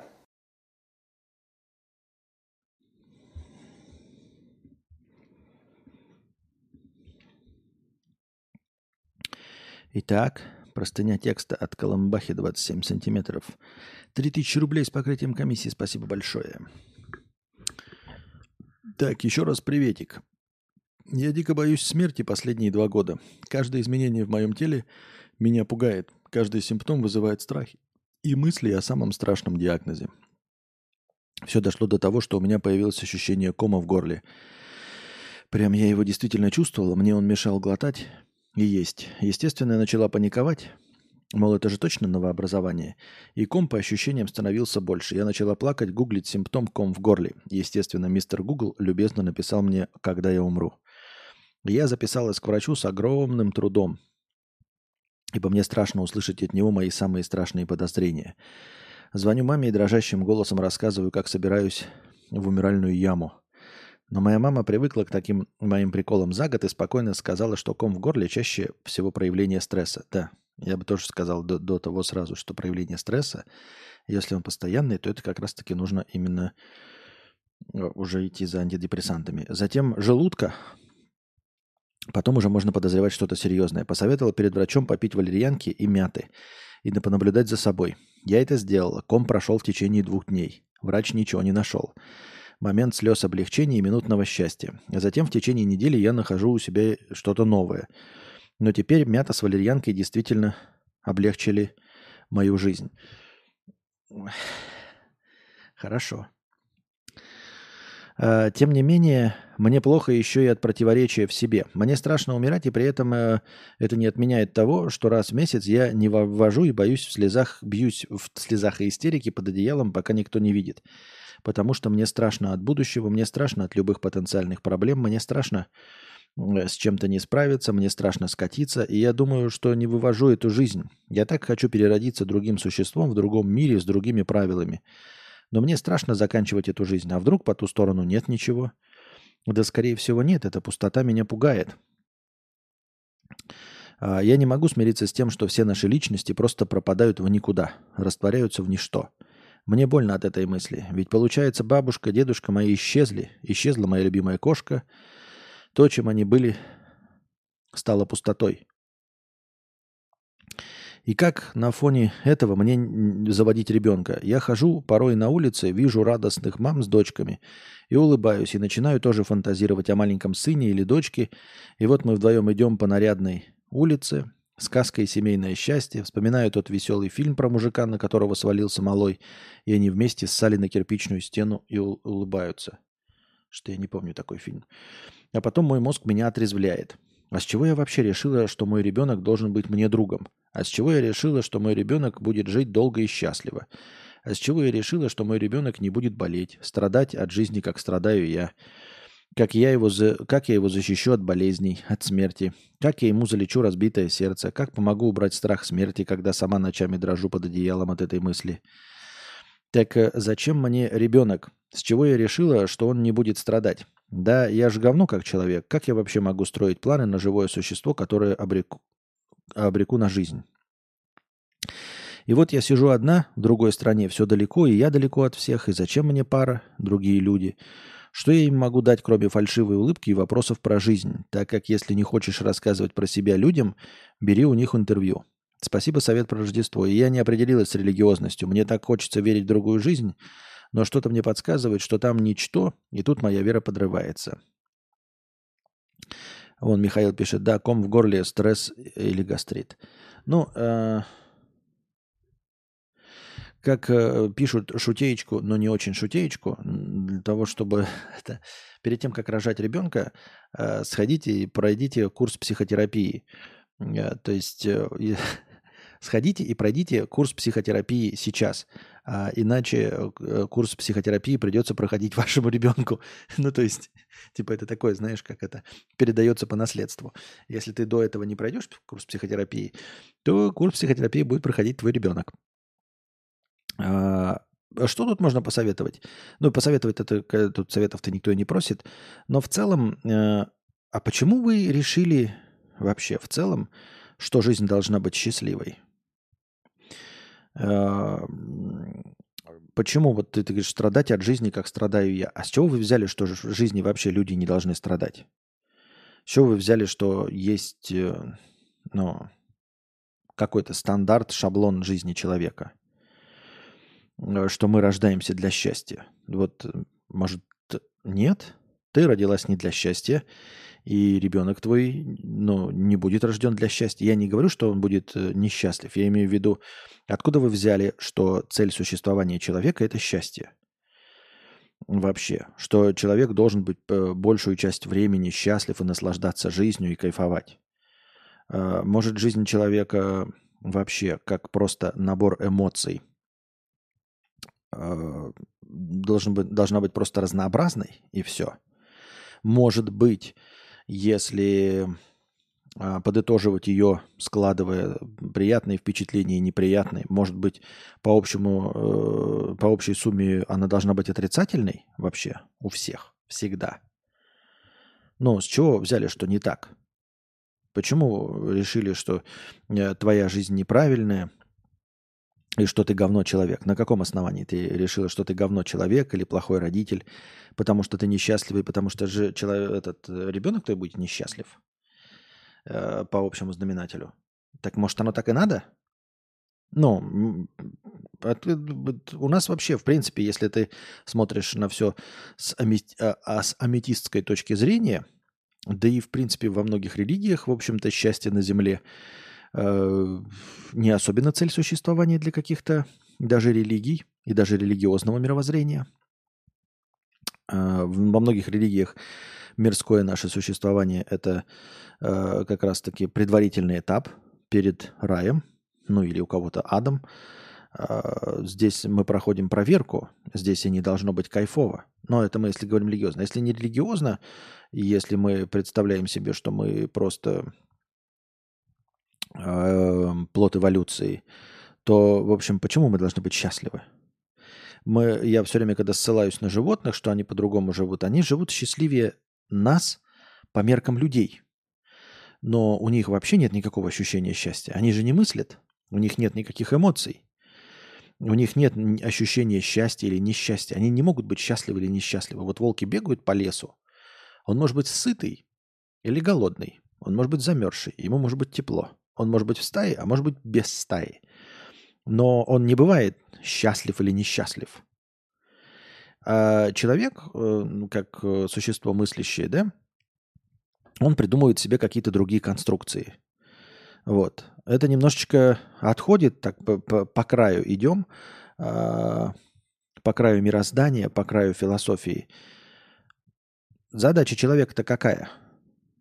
Кто определил, что мы должны быть счастливы вообще в принципе. Кто определился, определил, что мы вообще должны стремиться к счастью? Ну, это же тоже э, одно из... Я хотел бы быть счастлив, и я бы хотел стремиться к счастью, может быть, что-то с этим сделать, и э, чтобы мой ребенок был счастлив. Но вообще в целом, если философски размышлять, почему э, человек должен стремиться к счастью?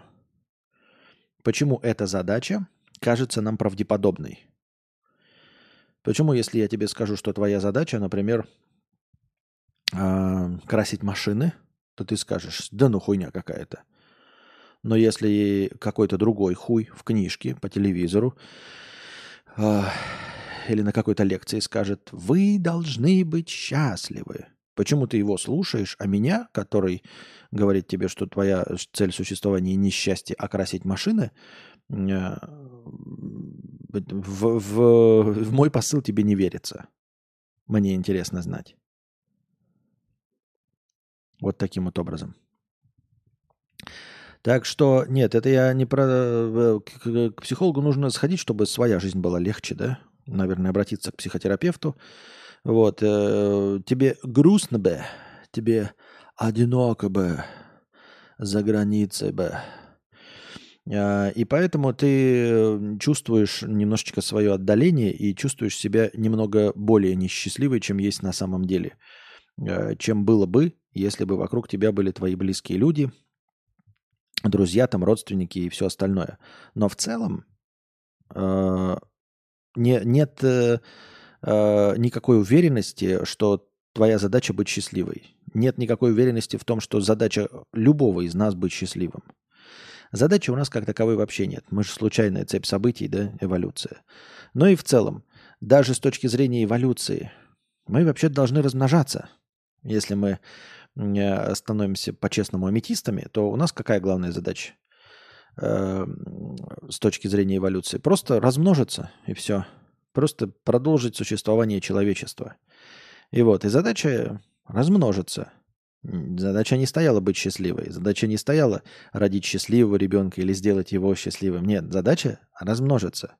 Определитесь с правилами, с доктриной Моргана. Вот. По каким правилам вы играете?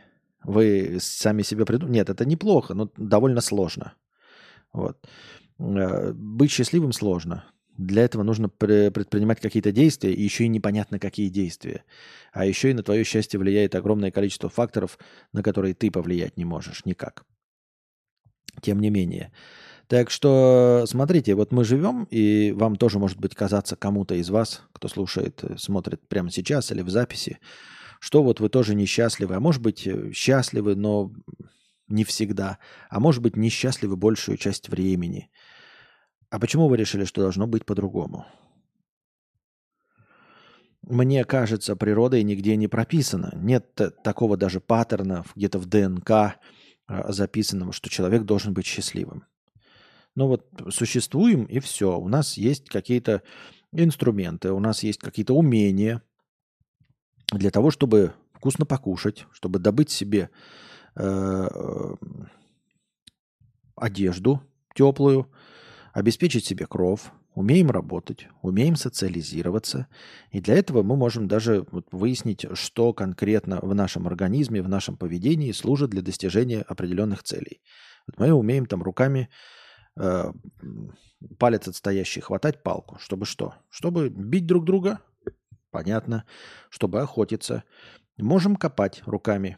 Зубы наши для того, чтобы есть э, растительную пищу, пережевывать. И мясо, чтобы почаще пережевывать. Клыки там, чтобы рвать эту пищу. Хорошо. А что у нас есть для того, чтобы быть счастливыми? Ну, какой конкретно природный механизм отвечает за то, чтобы быть счастливыми? За то, чтобы просто ходить и радоваться солнышку. Вот у волков тоже нет ничего, мне кажется, никакого природного механизма, чтобы быть счастливыми. Ну и они по этому поводу несчастливы. Ну, по, по этому поводу, точнее, не парятся. Вот, нет никакого инструмента, нет такой задачи. Э, ты же не беспокоишься э, по поводу того, что ты не летаешь. Вот у тебя не... И, и ты скажешь, я хочу летать. Э, я скажу, с чего ты решил, что ты должна летать? И Логично предположу, у тебя ж нет крыльев. У тебя не полые, легкие, пустые кости. чтобы как птица воспарить, да? А, ты не бабочка какая-нибудь, вот. Нет ничего в твоем теле, чтобы летать. Поэтому есть подозрение, что ты не должна летать. И когда человек говорит, я хочу быть счастливым, то, может быть, ему логично задать вопрос, а почему ты должен быть счастливым? Какой конкретно инструмент у тебя есть для того, чтобы быть счастливым? Ты же не паришься по поводу того, что не летаешь. Почему ты паришься по поводу того, что ты несчастлив? Кто тебе навязал такую мысль, что человеческое существование должно сводиться к постоянному наслаждению и счастью? Приведи мне пример другого любого живого существа, кто кайфует и радуется жизни.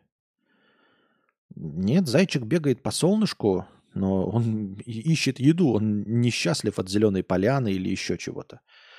ДВД-ром пишет мозг. Нет, мозг нам... Я хрен его знает. Мозг, кстати, скорее для того, чтобы быть несчастным, а не то, чтобы счастливым.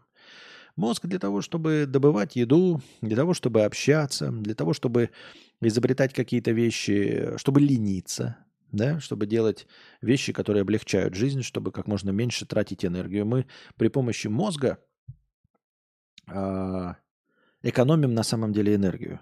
Там, где тупые животные просто, о, буду копать и все.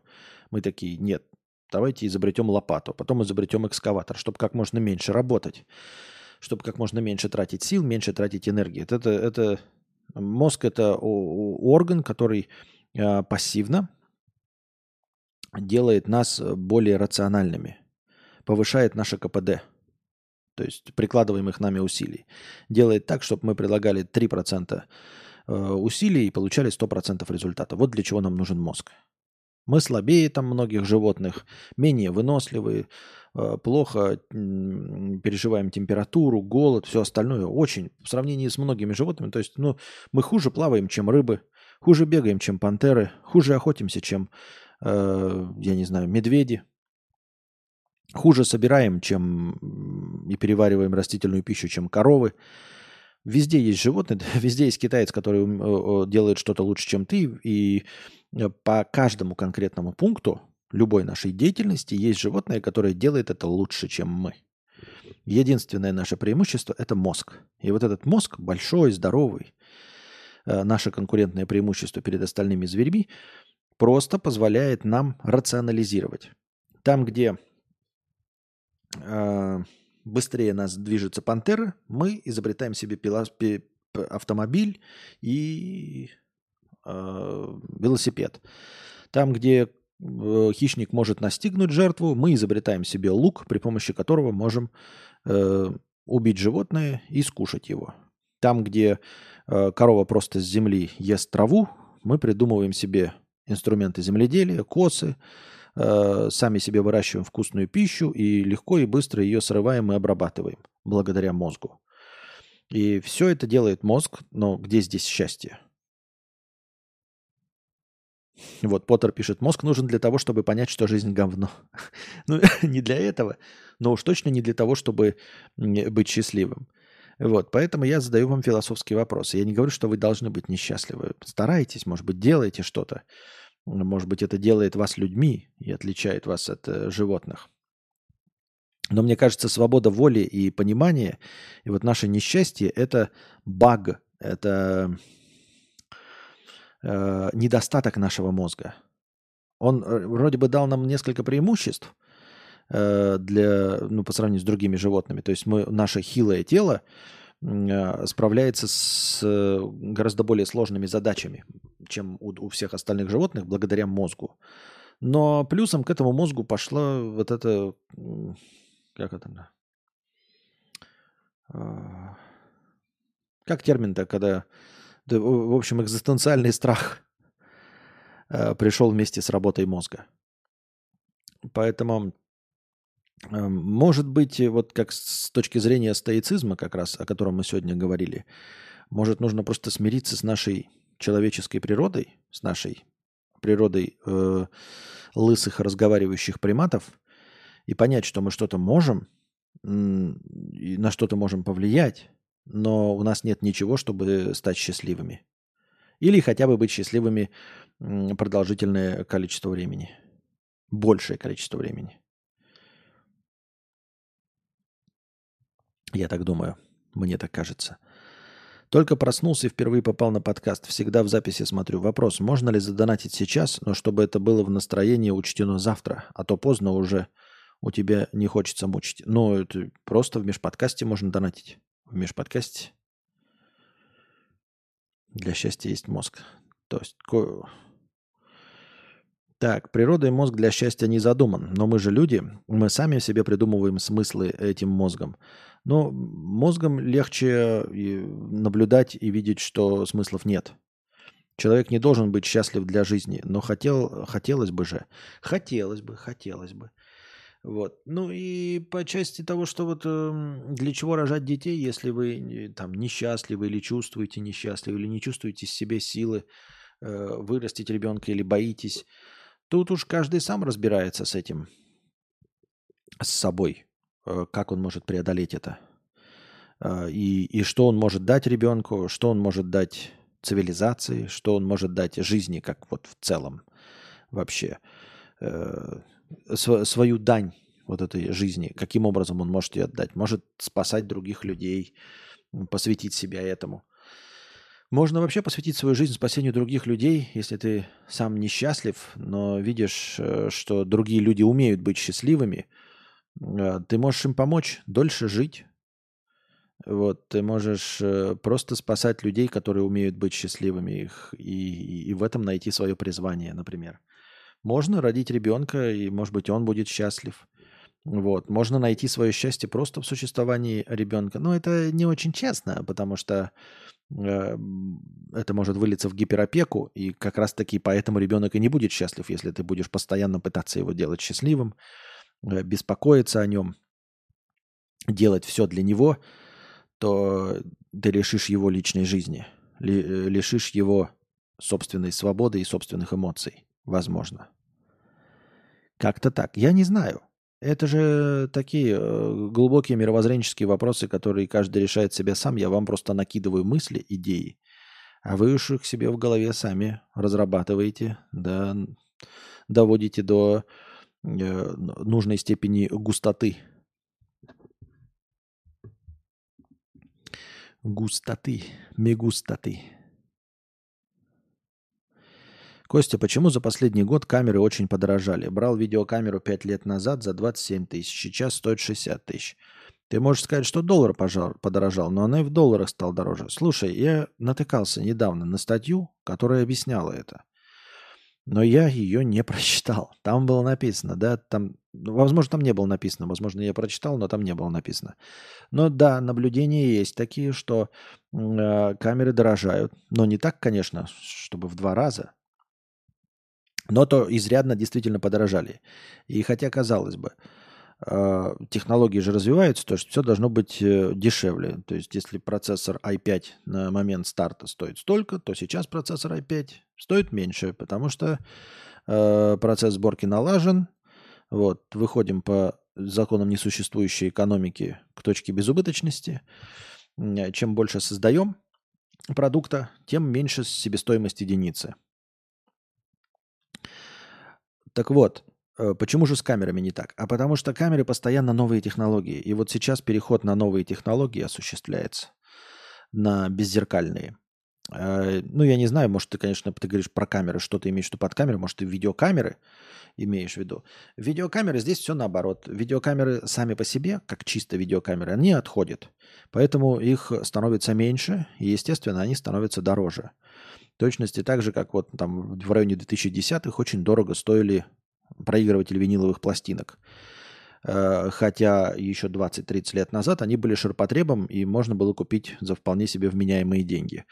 Э, когда начала возвращаться мода на винил, начали производиться виниловые проигрыватели, стоить дорого, хотя технологии никуда не шагнули, ничего не изменилось.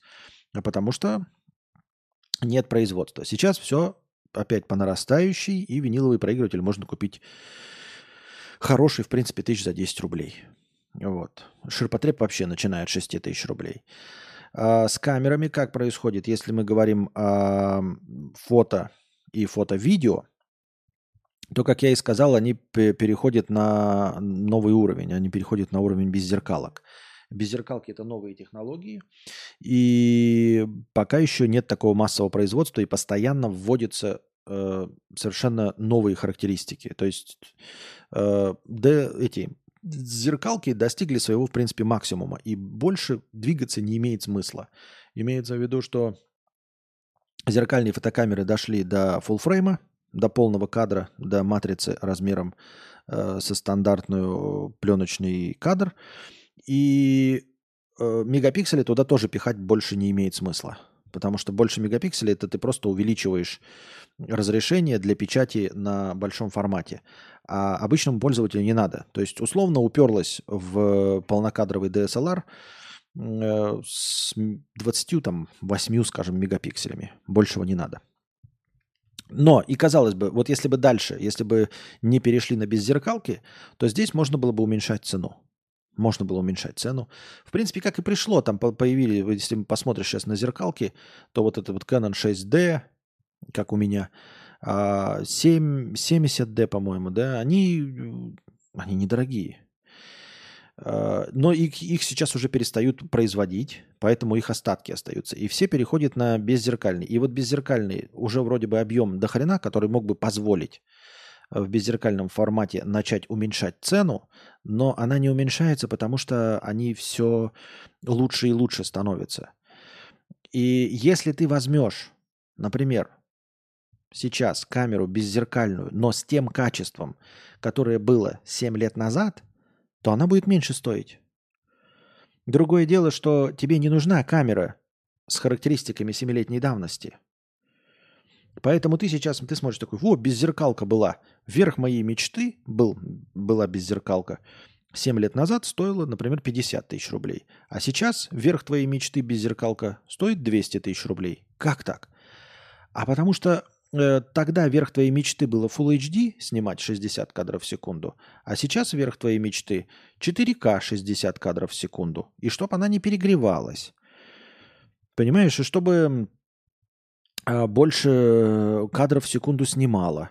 И сейчас еще вот этот глобальный затвор они постоянно вводят. То есть они сейчас идет гонка вооружений в камерах. Вот. Новый пик развития. А, с зеркалочками уже никого не удивить. Я уже даже сейчас присматриваю цены, просто смотрю цены. Блихуй, где купишь обычный объектив для зеркалки. Новый байонет же появился, но я в Кэноне сижу. Новый байонет пришел. И я-то надеялся, что когда-нибудь, но стекло, оно вроде бы и не так не дешевеет. Но думал, хоть что-нибудь будет, а теперь нет. Нет такой возможности. Они достигли, то есть мои эти линзы мечты стоили 200 тысяч и закончили производство их. Если бы технология осталась лет на 10-20, может быть, они бы и понизились в цене. А технология-то дальше шагнула, и все, и они остались на 200, на 200 тысячах. Теперь на беззеркальные это другие уже линзы Bayonet RF. И они лучше, они дороже стоят сами по себе, потому что они новые, они качественнее.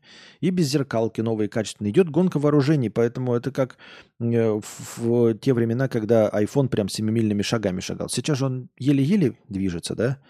А раньше был, когда прирост э, с каждой новой моделью айфона, там в два раза больше мегапикселей, в два раза больше камер, в два раза больше, в два раза лучше, все. А сейчас уже пошел рост на проценты, и цена остановилась примерно. А с камерами вот до сих прямо сейчас идет гонка вооружений. Я так думаю, мне так кажется. И поэтому, поэтому стоит больше.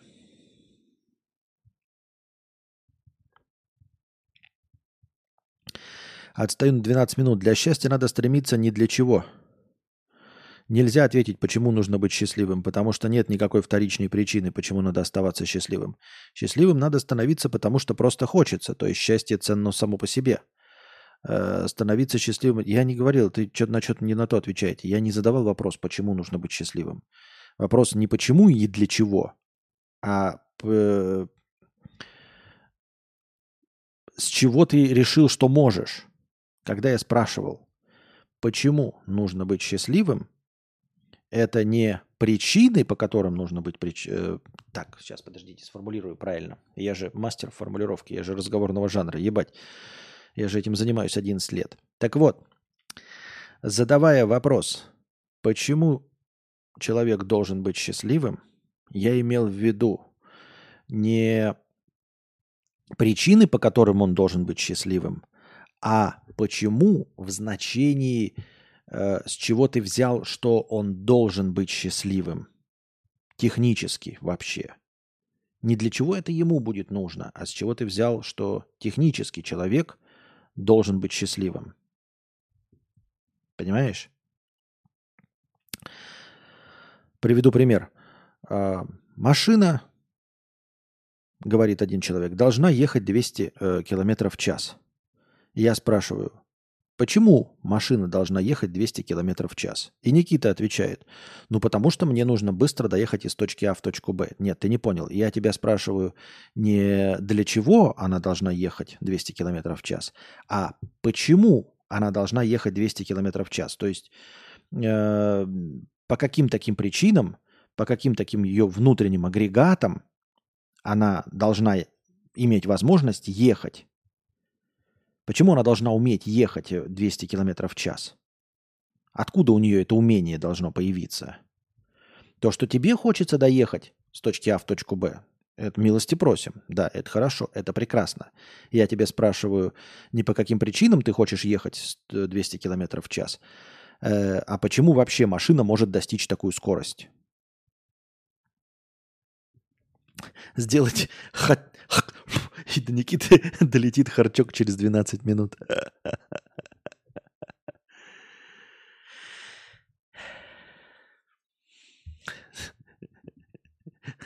Харчок с отставанием в развитии, я правильно понимаю? Вот. Поэтому, если ты хочешь сэкономить, так ты э, по своим хотелкам э, семилетней давности камеру купи, и все будет хорошо. А. Вот, и я сейчас тоже мечтаю о камере, они стоят дороже гораздо, да. Я, я, я почему хочу? А я мог бы пойти на компромисс, и камера будет с такими же характеристиками, как у меня. Нет, я не хочу менять, я имею в виду вообще, в целом. Камера будет с э, новыми характеристиками. Это не, не те же самые камеры, что 7 лет назад. Они подорожали, потому что они стали новыми. Вот это, это как спрашивать, почему Жигуль, ну не Жигуль, там Volkswagen Golf, да? Почему он в 2000 году стоил столько, и в 2020 э, стоит дороже в два раза? Это будет справедливый вопрос. Потому что и в, 2000, и в 2000 году Гольф с автоматом ехал 180 км в час, и сейчас едет 180 км в час. И тогда был кондиционер, и сейчас есть кондиционер. То есть это остался тот же самый автомобиль. Изменилась облицовка, ты не получил ничего нового, правильно? А в камерах произошел скачок того, что они предоставляют. То есть э, это как если бы ты в 2000 году у тебя был гольф за 50 тысяч, и в 2020 гольф за 500 тысяч. Но почему? Потому что гольф теперь у тебя летает. Понимаешь? То есть он не просто едет, он теперь летает. И вот камеры поменялись по цене, потому что у них появился совершенно новый функционал. Вот. Ну или если бы у тебя машина ехала 100 км в час, а теперь через 3 года стала ехать 200 км в час. Ты же бы понял, за что ты бы платишь деньги, потому что она ехать стала 200 км в час, в два раза быстрее. Так вот камеры они не те же самые камеры, что пять лет назад. И цена на них поменялась именно из-за этого. Это не та же самая камера.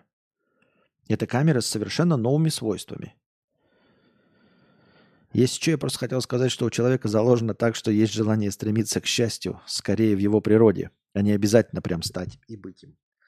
Но стремиться-то никто не мешает, стремитесь. И я говорю, есть же новые хитрые способы психотерапии, которые помогут быть счастливее, которые помогут разобраться в себе. Вайба и нет.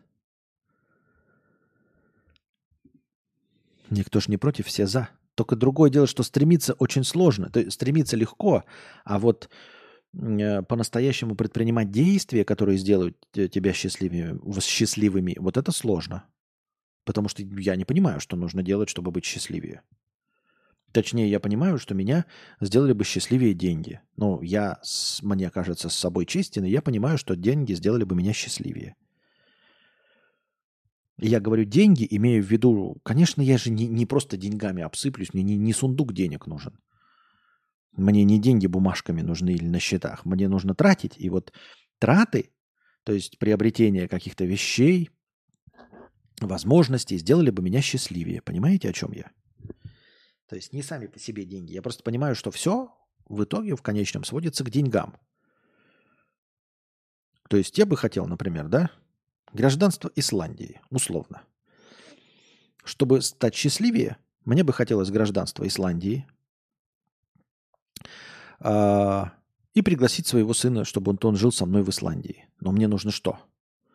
Мне нужно куча денег. Чтобы в Исландию приехать и жить там на правах простого туриста, нужно принести огромное количество денег. И вот купить там дом, и жить просто, не забирая у них рабочие места, а просто тратя деньги, платя какие-то там налоги, купить дом огромный, которым я могу тоже э, позвать своего сына, устроить его там в самую лучшую школу, да, условно. И мы с счастьем с Настей живем, поживаем, добра наживаем в своем огромном доме в Исландии. Э, от, э, отопление и покупаем все по завышенной цене, потому что Исландия островное государство, мы покупаем все, айфоны по завышенной цене, э, шмотки по завышенной цене, автомобили по завышенной цене. Вот. И ради всего этого, ради того, чтобы быть спокойнее, ради того, чтобы иметь дом, вот ради этого всего нужны деньги, правильно? Поэтому я и говорю, что меня счастливее сделают деньги. Счастливее, чем я есть сейчас – то есть, чтобы повышать этот, он же не какой-то конечный уровень счастья, это же не какая-то бесконечная эйфория. Мы можем быть просто счастливее, чем есть сейчас. И все.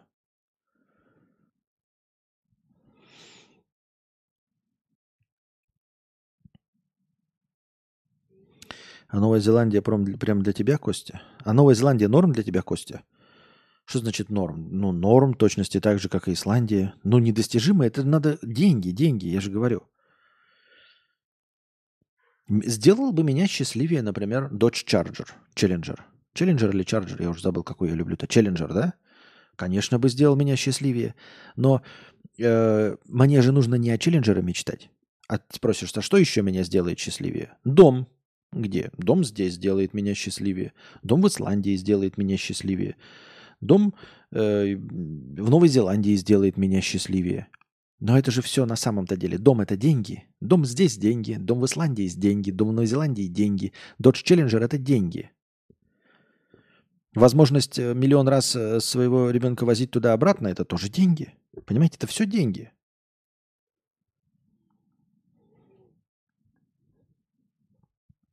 Бамблби прикольный тоже. Бамблби прикольный тоже. Э, да, Шевроле Камара. Почему бы и нет? Но это же деньги все. Это же все деньги. Это же не про машины, понимаете? Что? А мне бы сделать счастливее, например, домработница, да? Э, не значит, что Настя все... Ну, Настя же не домработница, Настя жена, любимая женщина. А домработница могла бы, например, э, готовить еду, убираться и готовить. Вот, например, скажешь ей, я хочу сидеть на диете номер 9, чтобы там были только салаты и все остальное. Вот. И деньги, чтобы меня Uber или я на своей машине ездил в самый лучший элитный спортзал. А еще лучше деньги, чтобы у себя в подвале построить элитный спортзал, где отличные беговые дорожки и все остальное, и есть диетическую пищу и худеть. Сделает ли меня это счастливым? Сделает. Но это же все просто деньги. Диетическая еда, спортзал, это же все деньги. Это просто деньги, деньги, деньги, деньги. Также можно сказать, что счастье – это лишь избавление от, каких, от какого-либо дискомфорта. Например, когда вам жарко, вы выпиваете холодной воды, и вам становится хорошо. Но это не значит, что холодная вода – счастье. Ну да. Но я и говорю, ну, понимаешь, я про, про такие мелочи, как, понимаете, вкусно поесть, это же тоже сделает тебя счастливее. Да, но это нам доступно, и мы этим легко пользуемся. Выпить холодную воду в жару, это тоже доступно, мы этим всем легко пользуемся. Об этом не стоит говорить, на этом не стоит заострять внимание. Конечно, это все по мелочи делает нас счастливее а говоришь о каких-то менее доступных вещах. А все менее доступные вещи, ребята, это деньги. Я уверен, что и у каждого из вас, по-честному, это все деньги. Все, что угодно, это деньги. Да? И вот Колымбаха говорит, я вот одна там, типа, мне скучно и скучно бы, и одиноко бы. Будь у тебя деньги, то что бы ты сделал? Ты бы купила билет первым классом э, в этом, как они, а, как эти э, Airlines-то? Emirates. Первым классом Emirates бы купила и полетела бы к себе друзьям в Москву. Э, села бы там на Уберблацке, поехала бы к своим друзьям и отпраздновала. Отпраздновала бы, села опять в Уберблацк, села и обратно улетела в свою э, Америку э, на Emirates. Чего не летать, если есть деньги? Правильно. Кайфовенько, клевенько, классненько. У Вайба и нет. Поэтому оно все как-то и сводится к деньгам. Можно, конечно, не, не быть таким приземленным, да, и пафосно рассказывать, ой, меня э, сделает счастливым изобретение лекарства от рака для детей. Но давайте смотреть честно. Если бы вы были миллиардер, то вот в сторону этого, не факт, чтобы вы сразу изобрели, но вы бы могли открыть научно-исследовательский институт, нанять туда самых лучших врачей и посадить их только на э, придумывание лекарства от рака условного. Да? и закидывать их деньгами самыми лучшими лабораториями, и это бы приблизило э, изобретение лекарства от рака. Возможно, даже при вашей жизни они бы это все изобрели. То есть вопрос все тоже в деньгах. Просто в деньгах и больше ни в чем. Все, что можно сделать, можно сделать при помощи денег. А что сделать нельзя, то нельзя сделать ни при помощи чего. То есть все, что вообще, в принципе, поддается а, изменению изменяется э, при помощи денег.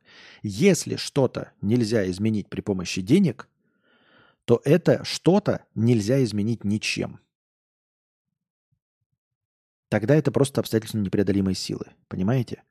То есть, если вы деньгами не можете преодолеть землетрясение, то землетрясение вы не можете преодолеть ничем. Если вы деньгами не можете преодолеть э, цунами, то значит вы это цунами не сможете преодолеть больше ничем.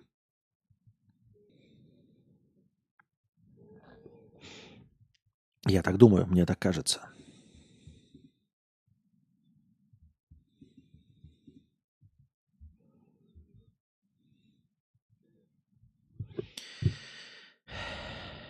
Новый посол Албании в Великобритании оказался нелегальным мигрантом. Уран Фаризи ранее пробрался в Британию в кузове грузовика. Он предъявил фальшивое свидетельство о предоставлении убежища, э, выданное как беженцу из Косово. Потом он женился на британке и получил бессрочное разрешение на пребывание в стране. В своих резюме он называл себя математиком и специалистом по вычислительной технике. А теперь нелегальный мигрант Фейзи будет выступать связующим звеном между правительством Албании и Великобритании по пересечению нелегальной миграции. За последние 10 лет тысячи албанцев пробрались в Великобританию на грузовиках и на небольших лодках через Ла-Манш. Вот это карьерный рост, да? на, на, на основе своей незаконной деятельности. Не очень понятно, почему это он, если он нелегальный иммигрант, почему ему... Не знаю, как-то странно. Звучит очень странно. Вся асимметрия заключается в том, что удовлетворение, какое бы хорошее не было, рано или поздно пройдет, а вот дискомфорт и потребности всегда будут возникать сами по себе. В этом и заключается асимметрия биологических существ. Ну так я и говорю, да. Долги Филиппа Киркорова растут в геометрической прогрессии. Артист, засветившийся на вечеринке у Ивлеевой в клубе «Мутабор», теперь должен в Федеральной налоговой службе 12 миллионов рублей. Еще месяц назад долг Киркорова составлял всего 5,5 миллионов рублей. Но сейчас цифра выросла почти в два раза. После вечеринки в Мутаборе Филипп Бедросович должен налоговой уже 12 миллионов. Однако вряд ли Киркорова пугает такая задолженность по информации организатора концертов. Э, Звезды такого уровня получают от 7 до 10 миллионов рублей за 45-минутное выступление. Да, два выступления и закроют. Да и вообще, что это значит долги вот у Киркорова? Что это значит вообще долги у Киркорова? Ну, то есть подача декларации у нас, по-моему, в апреле идет. До этого времени он просто заплатит, ну, типа, копится долг, ну, то это же... Как? Это же не долг. Долг это потом по судебному этому, а когда судебного нет, это не долг, это просто задолженность, как правильно сказать-то? Ну, оплатит. Ну, это как, э, есть ли у, у меня задолженность по кварплате? Есть. Ну, ты сначала тратишь, потом по счетчику платишь. Вот у тебя сейчас задолженность по кварплате там 5 тысяч рублей. Нет у меня задолженности по кварплате. Я в конце месяца просто плачу. Какая же тут задолженность?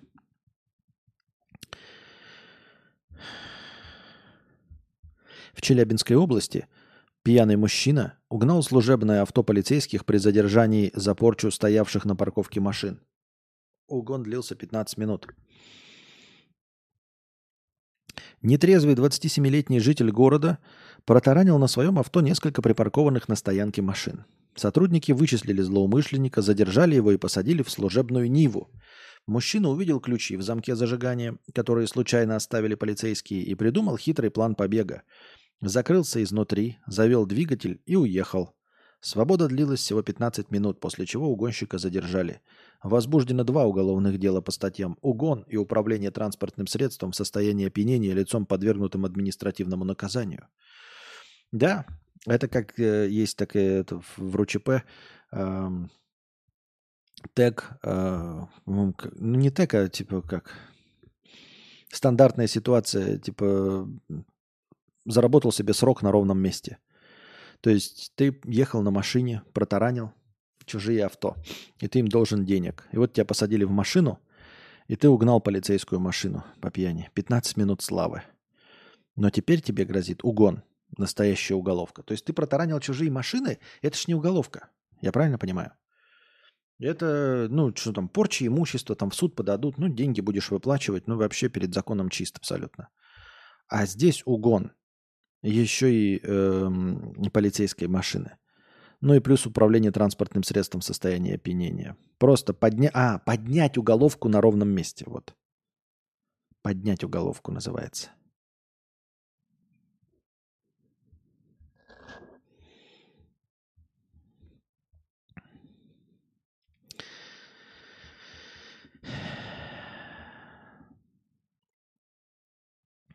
700 сотрудников авиаконцерна Airbus слегли с отравлением после рождественского корпоратива во Франции. На нем подавали фуагра, морских гребешков и омаров. Компания уже начала проверку. Вот это морепродукты, особенно сырые морепродукты, такое себе. То еще, может быть, знаете, не отравился, еще хорошо, что просто продристался. А то вы там каких-то червей, знаете, и годами этот червь куда-нибудь, как рассказывают в сериале «Доктор Хаус», этот годами червь у тебя ползет, ползет, ползет тебе. А, и потом доползает до мозга. И, и, и, и ты, ну, часть мозга тебе съедает, и, и никто даже не знает почему. И, и даже могли бы выяснить, но период инкубации этого процесса был 15 лет. И вспоминать, что ты 15 лет назад где-то там в Мьянме э, ел живых устриц, такое очень сложно вспомнить это.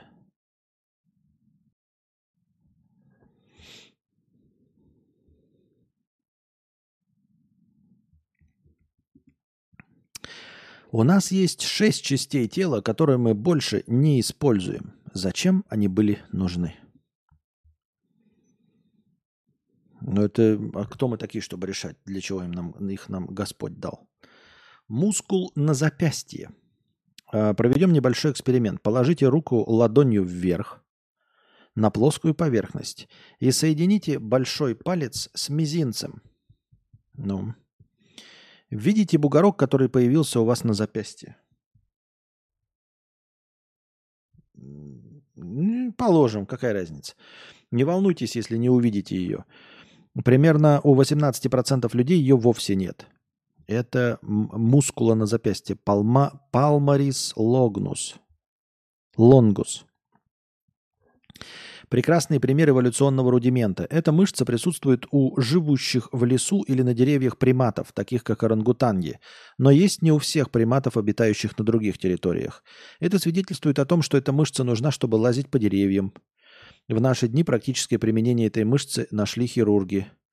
Они используют ее в качестве материала для пластических операций, поскольку сама по себе она не выполняет никакой функции, необходимой для движения рук. Прикольно. Бугорок Дарвина, второе, можно найти на верхней части уха. Вот это вот. Я не знаю, видно у меня? А, это можно же посмотреть, да? Ну, короче, вот тут вот бугорок вот на этой части. Нет у меня, Дарвин на мне отдыхает. Нет у меня этого бугорка, но я его видел, я представляю что это.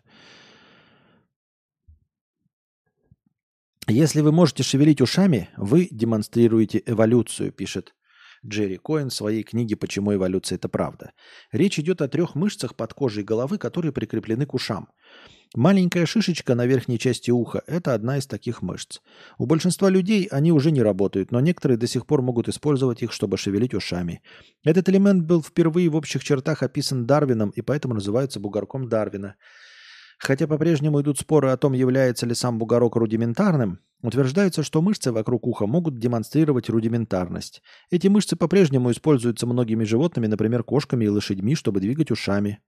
Это помогает им обнаруживать хищников, определять местонахождение своих детенышей и устанавливать, откуда идет различный звук. Копчик. Копчик как отмечает Дорса Амир, копчик – наиболее очевидный эволюционный пережиток.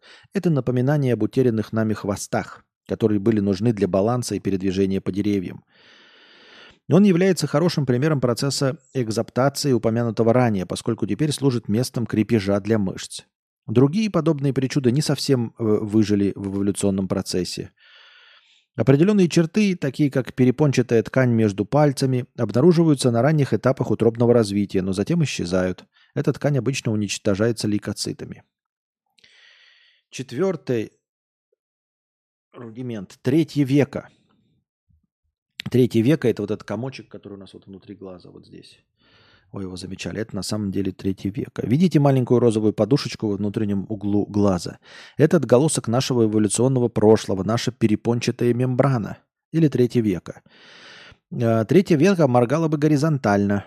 У нас оно не функционирует, но его все еще можно увидеть в действии в животном мире, например, у птиц и кошек. Да-да-да, еще в фильмах ужасов показывает, как вот отсюда вот так вот века идет в эту сторону. Вот это вот чик. Так можно еще.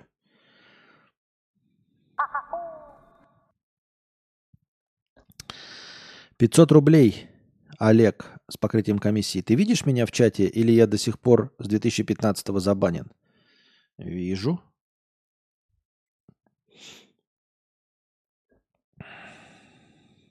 Я же читал твои сообщения. Пятое. Мурашки. А, ну это мы все знаем. Вы видели, как у шерсть у кошек встает дыбом, когда они напуганы?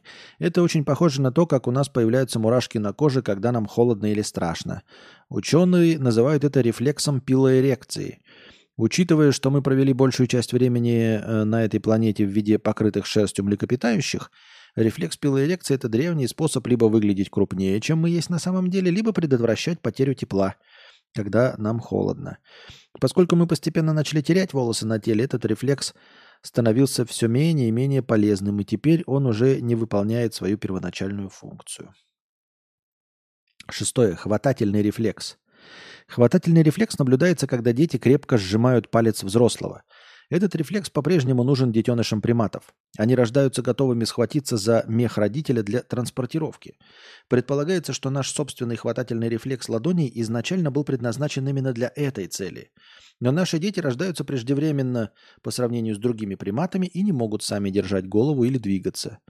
Интересно, что у разных людей наблюдаются разные рудиментарные особенности. Эволюционные пережитки варьируются и в разных регионах мира, причем в разброс. И измениться это может только со временем. Ну, понятно. Интересно, да, что действительно э, ребенки не могут голову держать сами вообще. А, то есть мышцы шеи атрофировались, настолько это не нужно маленьким детям, да? А типа а рефлекс хватательный остался. Ну хотя он же не сильный. Третье века моргает горизонтально, чтобы увидеть каменные деревья. Понятно. Все понятно.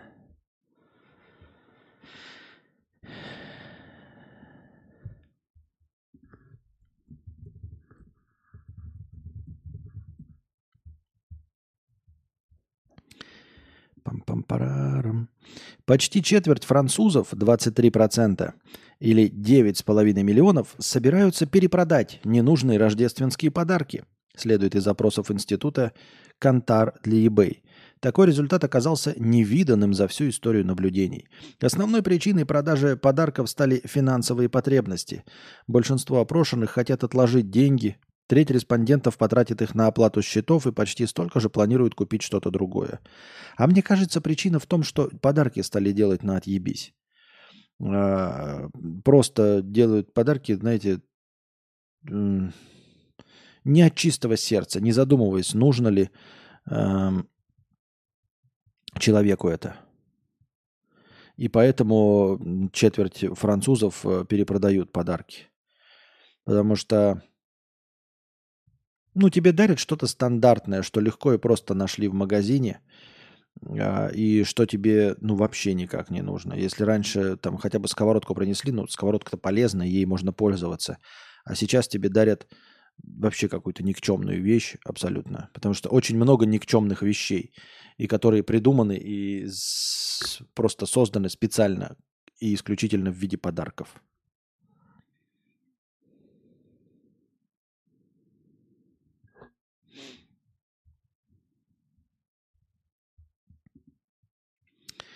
Более двух тысяч тракторов практически остановили автомобильное движение в немецком Штутгарте. Так, фермеры требуют возобновить субсидии, которые ранее Шольц убрал в рамках климатической повестки. В частности, субсидии касались скидок на дизельное топливо. Немцы такие же, как и везде, да? Тракторы перекрыли дороги, чтобы Шольц принял решение. Я не знаю, у них там, конечно, в загнивающей Европе, может быть, действительно мнение народа играет какую-то роль, но в целом-то, ну, это просто... Ах ты так? Ребята, ребята, знаете что? Вот чтобы вы сейчас мне задонатили, вот, призываю вас, донатьте, а то я выстрелю себе в, в, в колено. И вы такие, ну, стреляй в колено, дебил, блядь.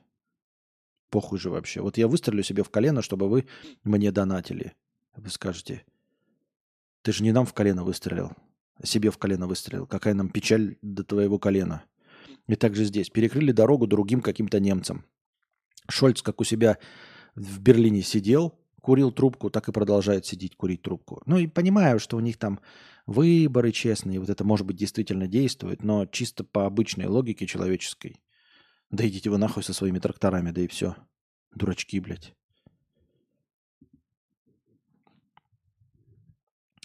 Техас объявил Байдену миграционную войну. Вот тоже, да, Техас что-то там объявил Байдену.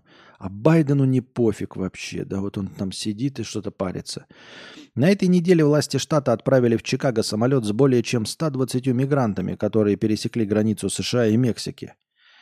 Это решение станет развитием операции «Одинокая звезда», которую придумал и успешно воплощает в жизнь техасский губернатор – Цель перформанса – заставить администрацию Байдена решить кризис на границе. Для этого губернатор совершенно бесплатно высылает иммигрантов в города, управляемые демократами. Во время операции Техас уже передал демократам более 80 тысяч мигрантов, большинство из которых добралось до пунктов назначения на автобусах. Ага, а это забавно. Это забавно. Интересно, да. Ну вот помните, мы где-то про Молдову читали или где?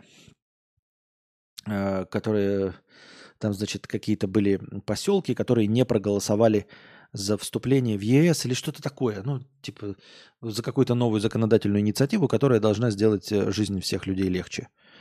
Э, и они не проголосовали, и там то ли президент, то ли кто-то там главный, то ли в Молдове, то ли в Румынии, она сказала, ну тогда все плюсы, которые приходят с этой инициативой, не будут реализованы Э, в тех поселках, в тех, э, как это, районах, где не проголосовали за введение этих новых поправок. Это же забавно. Вы же голосуете там, знаете, вот, например, э, типа, представьте себе на территории Российской Федерации, да, а, голосуют, значит, люди за кандидата коммуниста. Вот. Ну и, соответственно, если они проголосовали и победили кандидаты-коммунисты, то в этих регионах строится коммунизм. Ну, не коммунизм, конечно, строится, но блага э, капитализма туда не вводятся. Такие типа, а, ну тогда мы вам э, не завозим американские товары, вот, что там еще, не строим новые предприятия, вот, не разрешаем строительство новых рабочих мест – от э, поганых капиталистов, европейцев. Поэтому у вас не открываются новые торговые центры. Вот. Э, и мы, если иностранные инвестиции приходят, мы им запрещаем в ваших регионах строить. Стройте, пожалуйста, свои колхозы. Вот это вот все, раз уж вы проголосовали за коммунистов. Это же было бы забавно, да? А тут, видите, говорит, решите проблему на границе. Не хотите? Вы что, хотите, чтобы мы решали проблему с мигрантами? Хуй там плавал на всю Америку. И отправляет туда, говорит президенту. А демократы голосуют же за президента, да? И вот ну, в демократические штаты отправляет этих мигрантов в те штаты, которые выбрали президента, который не хочет решать проблемы мигрантов. Что они? Вот они переходят у них, сажают на автобусы и давайте, ребята, езжайте к ним, покажите им, что такое наплыв мигрантов, чтобы они наконец начали с этим что-то делать. По-моему, забавно. Да, в Молдове кредит от ЕС. Шольц волосы рвет в, в Рейхстаге, а Байден в Белом доме. Ага. Остатки волос.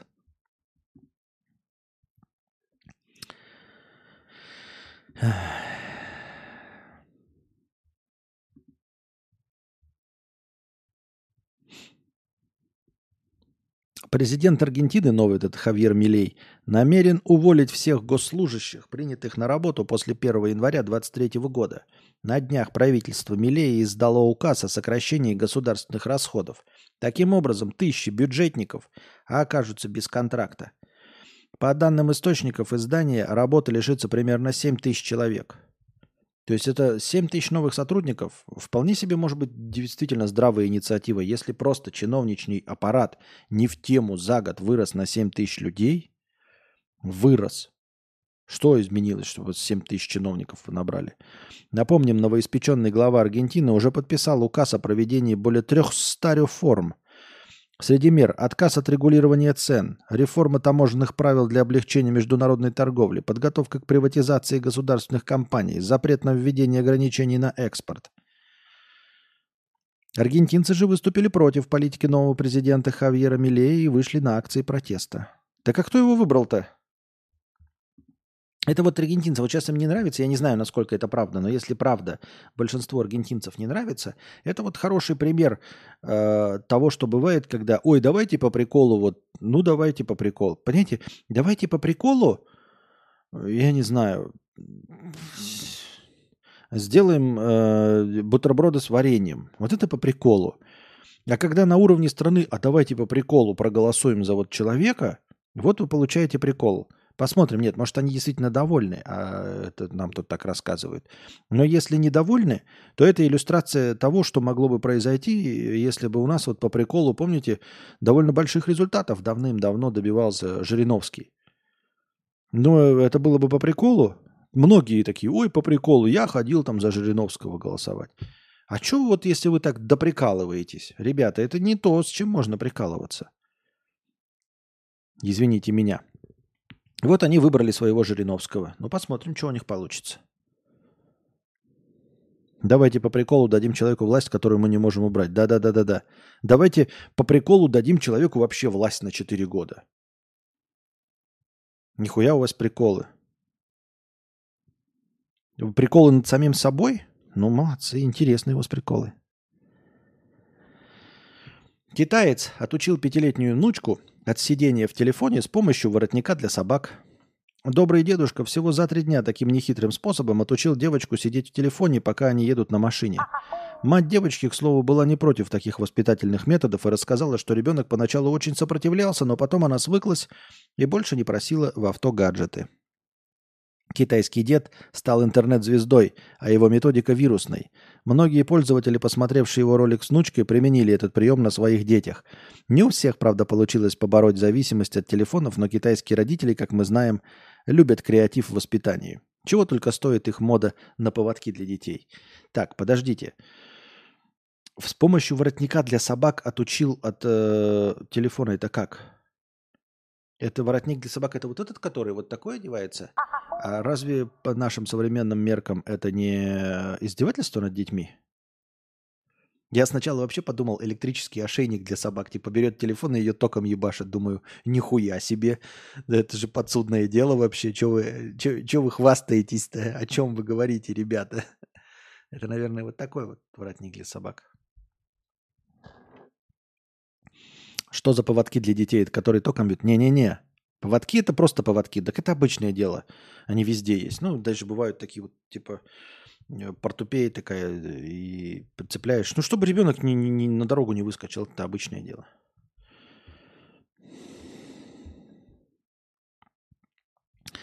Павел, тысяча рублей настроение, спасибо большое. Любитель пончиков, 6 э, долларов на рождественский банкет, это спасибо.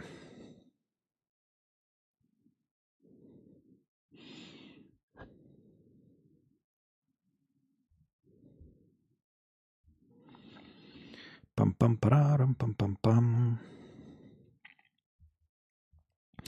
Вот это мошенник. 203 миллиарда рублей. Это надо умудриться потратить. Единственный способ это перевести мошенникам из службы безопасности Сбера. Это даже если ничего не делать и смотреть целый день в... Что? Что? Как-то просто... Вот это мошенник. О чем идет речь? Просто как, как какой-то бред.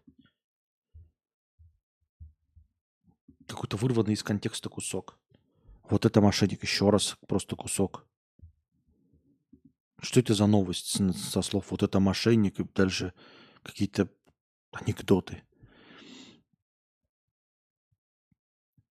Вот тоже новость. Да, в целом, если он заработал и не ушел от налогов, пусть развлекается, причем он даже подальше. Что это? О чем речь, блядь? Что это за хуйня? Ребята, не кидайте такие новости. Вы сами эту хуйню читаете вообще? Что кидаете. Ну что это такое? Повестка начинается со слов. Сейчас. Да, в целом, если он заработал и не ушел от налогов, пусть развлекается. Причем он же подальше от людей это делает, свою точку немо основал, грубо говоря. Вот что это? Я целый абзац прочитал ни о чем, просто это не новость, это какая-то херня. В порнографии упал спрос на большие сиськи и члены и поднялся на маленькие. Количество видео с пышными формами достигли пика в 2010 году. После рост пошел уже на, э, у роликов, в которых были представлены малые размеры. При этом до 2008 года запросы на маленькую грудь имели наименьшую популярность за все время.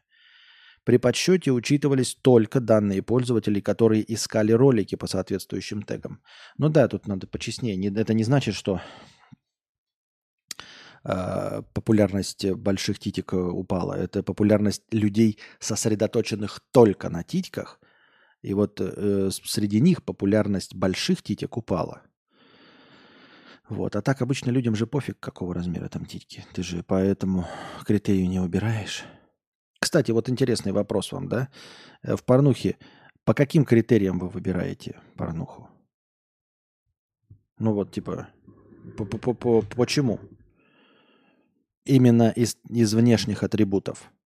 Не жанр, а вот из внешних атрибутов. Не то, чтобы вы там выбираете кнопки, нажимаете. А ну вот, допустим, ролик смотрите вообще там скриншотики. И вот что вам больше вас привлекает? Там, например, большие жопы там. Ага, предпочтительно. Или, например, там смазливая мордашка. Или чтобы больше было членов в кадре. Вот по какому принципу вы... Не принципу нет, а еще раз. По каким вот таким вот внешним критериям вы выбираете? Еще раз, не по жанровым предпочтению, а именно вот это. Ну, типа, если даже вы вот в любимом жанре открыли, вот у вас любимый жанр, я не знаю, там косплей, и там все косплейщицы. Вы выберете по какому принципу? По смазливой мордашке или там по суперкачественной картинке? Или, например, потому что это обязательно VR? Или что обязательно там жопа крупным планом? Или еще что-то? Красивые ноги, естественные улыбки – ну, красивые ноги положим, да, хотя и это не объективный. А вот естественность улыбки ты как определяешь? Это как-то... Ну, э, нет, ты-то определяешь, но я имею в виду, вот, например, мне скажут, надо подобрать ролики для Димы. И я знаю, что естественные улыбки. я как вот неподготовленный человек пойму, что это естественная улыбка. Чулки и колготки, вот пишет Нарищик Гениев. Олег пишет, члены, члены, больше членов.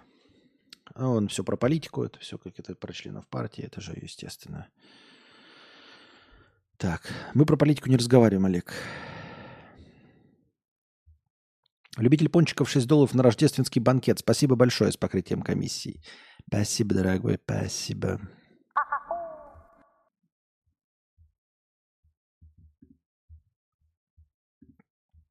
Вот сегодня мы стрим начали поздно. Я уже говорю, не, неоднократно поражался отсутствию логики вообще в чем бы то ни было. Спик Презент 1488 рублей.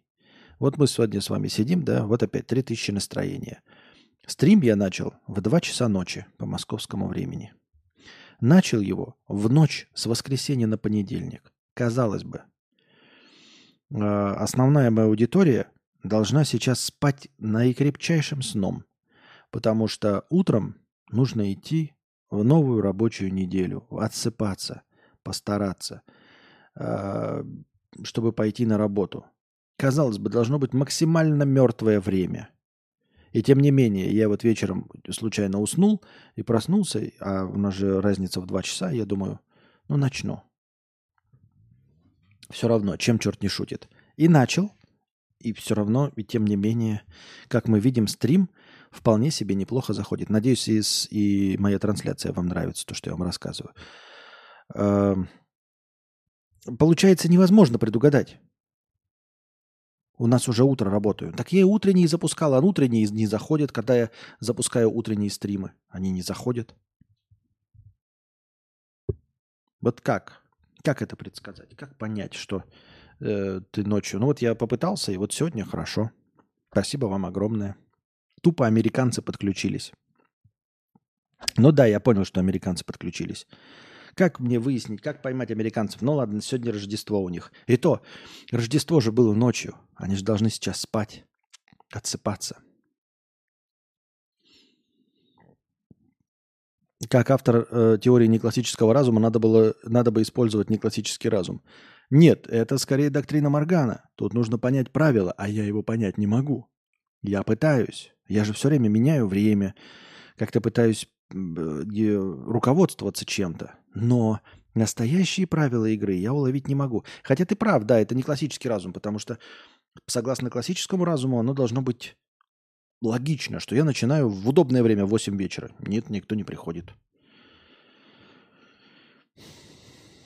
Чудеса на виражах.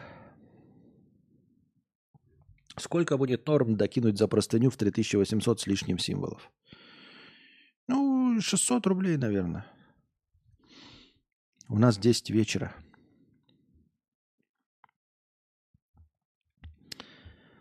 Так. Костя, тебе Геогессер нравится? Стримы по Геогессеру? Да, в принципе, нормально. Нормальное времяпрепровождение. У меня МРТ в 8 утра, не с плюс 5. У меня час дня. Где вы все находитесь? Какой час дня? Какого дня час дня?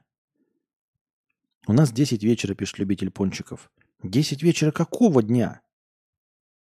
Подожди, 10 вечера любитель пончиков. И он сказал, что э, Нового года в США нет. Значит, у него 24 декабря. А, у тебя канун рождественский. Ну, через два часа Рождество, а ты сидишь тут. Окей. Владивосток, 25 декабря, час дня. А, ну правильно. Правильно. У меня 10 утра. 10 утра. Чего, блядь, 10 утра? Откуда? А, это Урал, да, где-то примерно.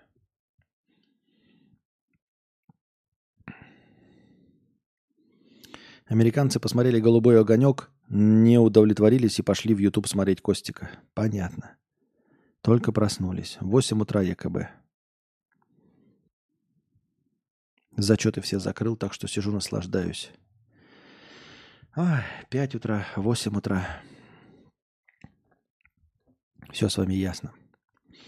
Порноактриса завела себе развернут, развратную нейронку. Виртуальная Софи Ди уже приносит доход. Неудивительно, ведь у нее голос и внешность актрисы, плюс она умеет делать откровенные фотки, которые не отличить от оригинала.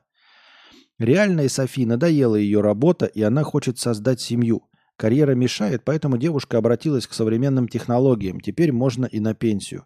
Блять, ребята, это же я придумал. Я же вот уже, я же говорил об этом неоднократно.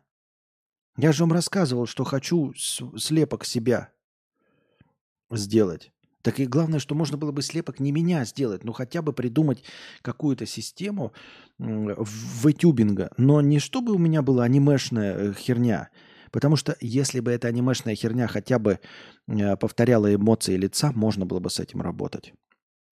Но там же нет эмоций. вообще ничего. Это же фуфел. Я же эту идею придумал сделать слепок э, с себя самого. И мне бы хотелось какую-нибудь либо 3D-модель вместо себя посадить, просто чтобы э, на мне точечки были. Я бы сидел себе в соплях разговаривал, а вместо меня бы сидел красивая аватарка. И что она придумала, уже в порнухе вместо нее снимаются. Как она это сделала? Я тоже так хочу.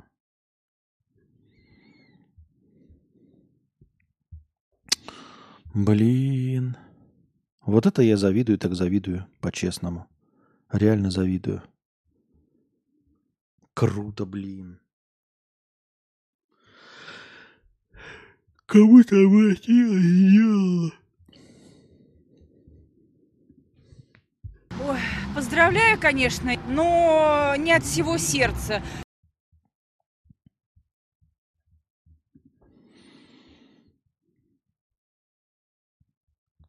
Яндекс единственный попал в мировой и, и, и рейтинг а, э, а в из команде по исследованию всего 30 человек оказываются. Чего, блядь? Яндекс Research – мостик между мировой наукой и нашим бизнесом. Чем занимается научный отдел Яндекса? Рассказывает его глава Артем Бабенко. Яндекс стал единственной компанией из России, которая вошла в рейтинг мировых лидеров в области искусственного интеллекта по версии ученых Массачусетского технологического института и Центра Эпох АИ. При этом по некоторым критериям мы оказались выше многих международных техногигантов. Кроме того, с 12 по 16 декабря Яндекс принимал участие в одной из самых авторитетных и крупных международных конференций по машинному обучению и нейровычислениям Neural IPS 2023. На ней компания представила 8 своих исследований. За научные исследования в области машинного обучения в компании уже больше 10 лет отвечает команда Яндекс Research – Артем Бабенко, руководитель команды наших ученых, рассказал про комиссию проекта, про миссию проекта, актуальные и значимые научные работы, участие в конференциях и международные партнерства. Так, это так выборочно. Сколько в команде Яндекс Research человек? Нас около 30 человек. При этом у нас есть как штатные сотрудники, так и резиденты. Мы буквально выращиваем свои научные кадры. Так. В каких сервисах Яндекса используются ваши наработки? Еще на, на заре моей аспирантуры я сам э, написал статью о поиске по картинкам и рассказал о ней в Яндексе. У меня забрали питон-файл моего исследовательского кода, а через месяц мой алгоритм уже работал в продакшене, то есть мой код попал в раннюю версию поиска по изображениям в Яндекс-картинках. Один из самых успешных примеров взаимодействия наших ученых и инженеров в области компьютерного зрения – это проект с шедевром – в его основе лежит Яндекс AI Rendering Technology, диффузионная нейросеть, разработанная в нашей компании, которая создает изображение и анимацию в ответ на текстовые запросы. Мы много консультируем команду Шедеврума, всеми нам научными аспектами руководит ученый из нашего отдела. В Яндексе есть направление графовых нейросетей, то есть таких моделей, которые работают с данными в виде графа. Граф – это сложная структура, состоящая из большого количества элементов, между которыми есть связи. Недавно мы внедрили графовые нейросети в антифрод. Это такой программный комплекс для выявления действий злоумышленников. Какие текущие исследования Яндекс Research ты считаешь наиболее перспективными? Один из наших самых важных проектов посвящен доступности больших языковых моделей. Сейчас работать э, над, ним, э, над ними могут немногие, в основном корпорации, у которых есть ресурсы на дорогое оборудование. Мы создали Petals, систему с открытым исходным кодом, которая позволяет запускать большие языковые модели в распределенные сети пользовательских компьютеров. Простыми словами, наша система распределяет нагрузку между несколькими устройствами. Это удешевляет работу, что делает исследования в этой области доступными для небольших команд. Активно изучаем генеративные модели в компьютерном зрении. Графовые, опять же. Все, все те же самые и перспективными. Главное, что ввели, спрашивают, он перечисляет. Потом, а что вы считаете перспективным? И то же самое перечисляет. Так. Сколько исследований вы выпустили в этом году? Сколько вышло всего? Всего мы выпустили 246 исследований, за последний год вышло 17. Мы не целимся в увеличение количества, мы делаем упор на прорывные темы и решения. Круто. Заниматься научной деятельностью, мне кажется, это круто, прикольно. Вот прям реально что-то новое. Аноним 500 рублей на доброе утро, спасибо большое. Реально что-то новое придумываешь? Ну, то есть просто генерируешь идеи, как я э, смею надеяться, и мы с вами здесь занимаемся тем же самым. Ну, конечно, не тем же самым. Я имею в виду, заставляем мозг работать и придумываем какие-то новые смыслы. Э, какие-то новые э, решения в простых бытовых вопросах, в жизненных, а они занимаются в, вот, в прикладной науке. Но я имею в виду, это объясняет, почему мне это интересно. Мне кажется это клевым. В любом виде, когда ты э, просто путем обдумывания изобретаешь что-то новое. Пусть и это просто какое-то понятие – Пусть это какое-то направление, пусть оно и неприменимое. Ну, в общем-то, сама по себе математика, она же такая же, да, когда ты придумываешь какую-то новую теорему, я не знаю, или выявляешь какую-то закономерность в математике, она же нигде не существует, кроме как в твоей голове. Но само по себе чудо в том, что ты можешь создать что-то новое в своей голове. Это же прекрасно. Нет?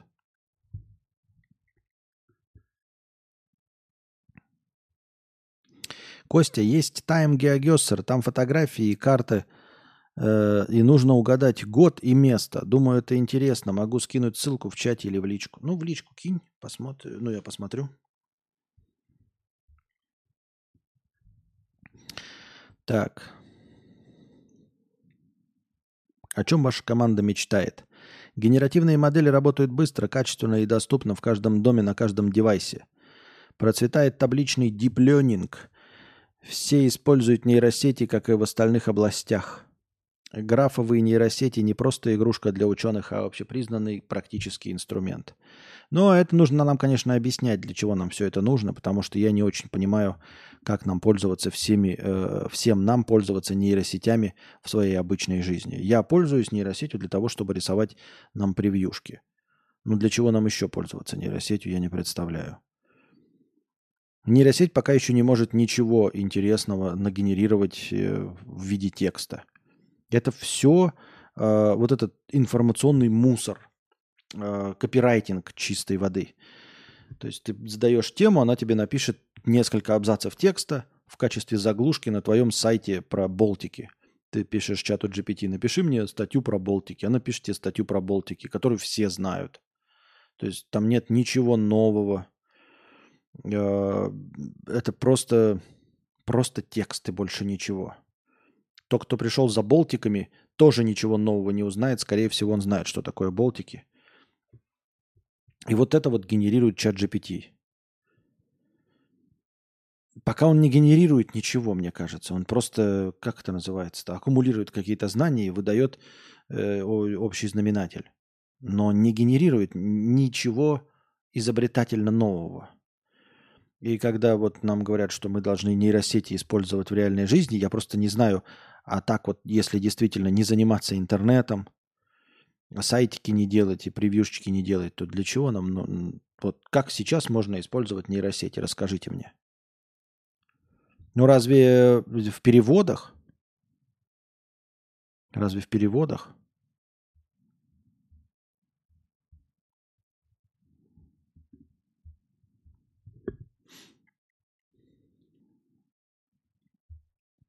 Так.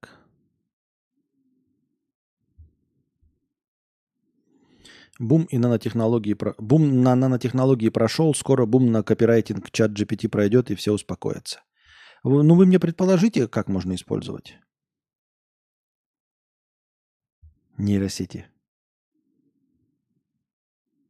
Позволите нейросети придумать вам блюдо на завтрак – вы согласны будете готовить по рецепту, который предложил э, чат GPT? Напоминаю, чат GPT говорит, что одной из главных ролей в, в «Джентльменах удачи» играет Нина Мурчано.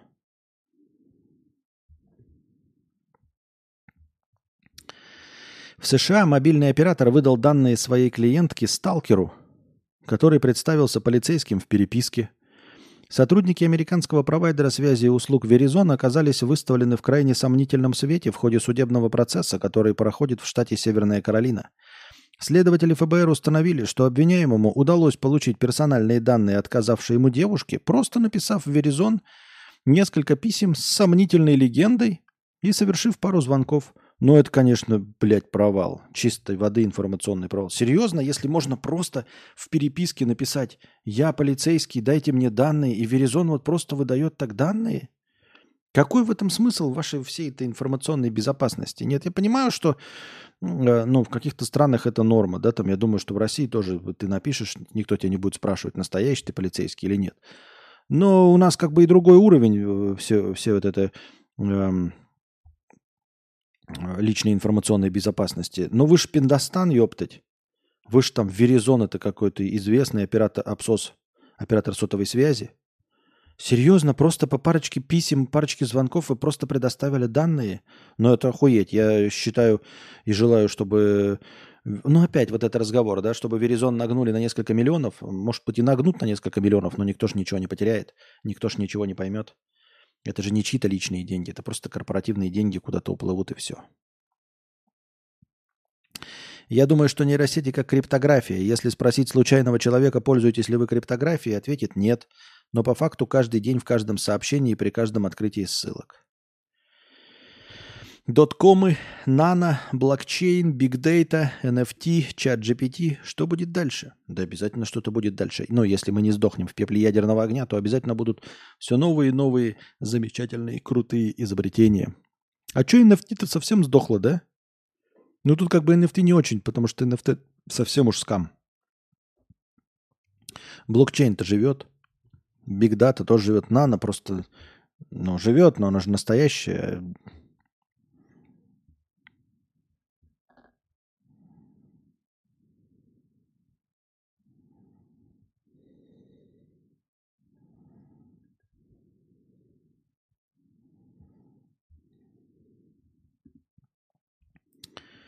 Так.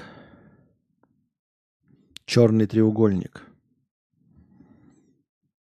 А, это, блядь, это название, это паблика. Нахрен я это читаю? Так. Чат GPT начал манипулировать информацией при переводе. А я это замечал. Я это замечал.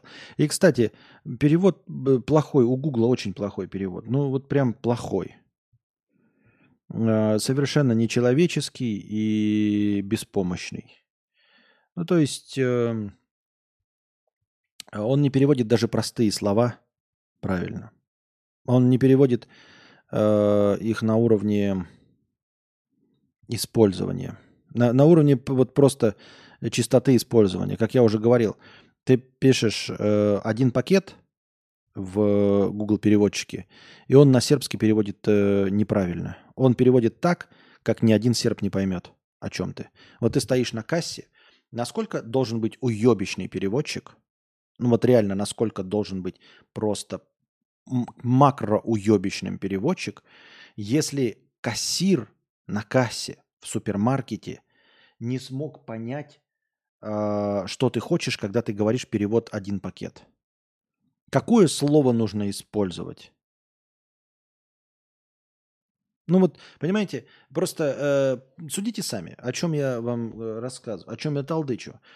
Предположим, вы оказались на кассе в России. И вы скажете, например, да, один кулек, и кассир вас поймет. Вы скажете один пакетик, и он вас поймет.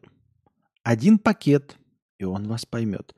В какой форме нужно сказать один пакет, чтобы кассир вас не понял? Насколько уебищным должен быть переводчик на русский язык, чтобы кассир вас не понял? Вы должны сказать что-то типа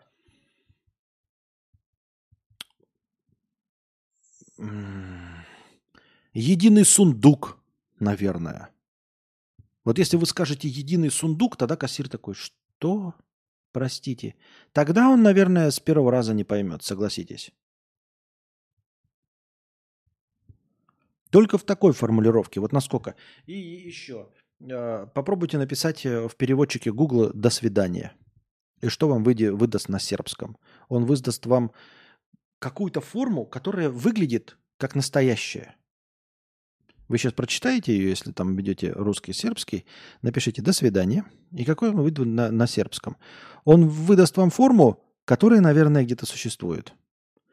Наверное, когда-то кто-то так говорит. Но я еще пока, вот за все время здесь, э, своей жизни, ни разу не слышал в этой форме «до свидания». Ни разу. Ну просто ни разу. Один парашют, да. И это очень плохо, это очень плохо, потому что это два славянских языка. Потому что читая на сербском, вот просто вдумчиво, просто читая текст, его можно начинать понимать. Просто нужно вдумчиво читать, четко зная, как читаются буквы, и уже можно... С Богом пишет, да. Есть подозрение, что это не единственный вариант «до свидания». Ну, есть они другие варианты. Но вот в таком варианте я еще не слышал ни разу. Причем э, явно вот эта форма, она намекает на что-то религиозное. Правильно? Знакомые жаловались, что Google неправильно переводит с русского на немецкий. Это из-за разных правил по постройке предложений в языках. А какое, э, какая разная постройка предложений в языках в форме один пакет? Вот один пакет. Что тут разного? Как, как можно предложение построить неправильно на другом языке? Даже если поменять местами слова, будет пакет один, да? Ну, то есть с этим, мне кажется, нейросети, искусственные интеллекты, корпорации с миллиардными бюджетами должны справляться. Почему-то мне кажется. Должны справляться. Вот. И со словом «до свидания» должны справляться. Если вы перепишете на английском goodbye, а на русском переводчике, э, русский переводчик вам пишет «держись там», то это неправильно. Так быть не должно. Это плохой переводчик. Он должен выдать «до свидания», «пока», но не держись там. Вот. И ты такой думаешь, то, то есть я просто к чему хочу сказать, ребята, только на английский более или менее переводит. Только на английский. Все. Запомните это. А, ну, то есть любого языка на английский и с английского на любой язык. Все остальное это все херня полная.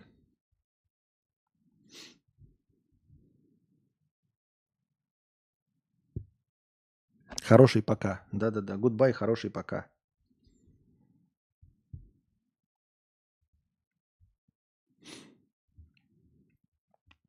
Так вот, чат GPT начал манипулировать информацией при переводе. Я это замечал, я что-то там переводил и даже потом э, э, менял, э, потому что даже ну, на вскидку видно было, что там что-то неправильно написано. Э, вы... И бот отказался создавать изображение площади Тяньмэнь где Коммунистическая партия Китая устроила резню студентов в 1989 году с применением огнестрельного оружия и бронетехники. Чат GPT заявил, что не может выполнить поставленную задачу, сославшись на определенные рекомендации в своей системе для работы с темами, которые могут считаться особенно чувствительными в определенных регионах. Помимо запретов на генерацию, пользователи также обнаружили манипуляции с переводом. При переводе на китайский язык э, искусственный интеллект без предупреждения будет подменять некоторые понятия и исторические факты, а также пропускать информацию, критикующую правящую партию Китая. Так чат GPT кому принадлежит? Почему это он подменяет? Или просто подлизывают Китаю? У людей вызывает беспокойство отсутствие прозрачности, потенциальная предвзятость в ответах чат-бота. Я же, когда еще, говорю, пользовался им э, в переводе на вьетнамский, я уже знал, что он, блядь, паскуда и тварь что какую-то хуйню может э, нам, намутить. Он не способен даже, ну, там простые фразы, там, помните, как у меня полыхнула жопа, что я не мог заставить чат GPT перевести фразу э, «Сколько будет 100 долларов в донгах?» То есть я хотел человеку, живому, задать вопрос, сколько будет, ну или там миллион донгов в долларах, или сколько будет 100 донгов, 100 долларов в донгах. Он не мог это перевести. чат GPT. Вот просто ему говоришь, просто переведи фразу, а он вместо этого на языке, на который тебе нужен, на вьетнамском пишет, я ну, не могу перевести 100 долларов в донги, потому что у меня не подключено э, курс доллара. Ты ему говоришь, ты, блядь, дурак, что ли, ебаный? Я просто пишу вот эту фразу в кавычках, которая заключена между двумя кавычками. Просто переведи ее на вьетнамский. Он понимает, что нужно перевести на вьетнамский.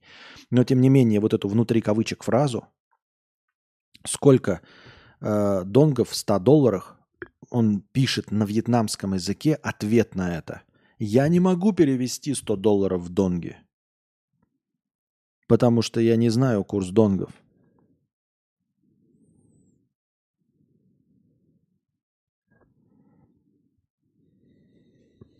Да просто, чтобы их там не запретили. Понятно. Ну, их там не запретили, это понятно, но это же значит, что он просто врет и не работает, и все. То есть ты не можешь э, сказать китайцам то, что ты действительно хочешь сказать. И ты об этом не узнаешь, если он пишет это на китайском языке. Ты же не знаешь китайского языка. Поэтому ты об этом даже не узнаешь. Ты пытаешься им что-то сказать, аргументировать, а они не слышат, потому что им не переводится.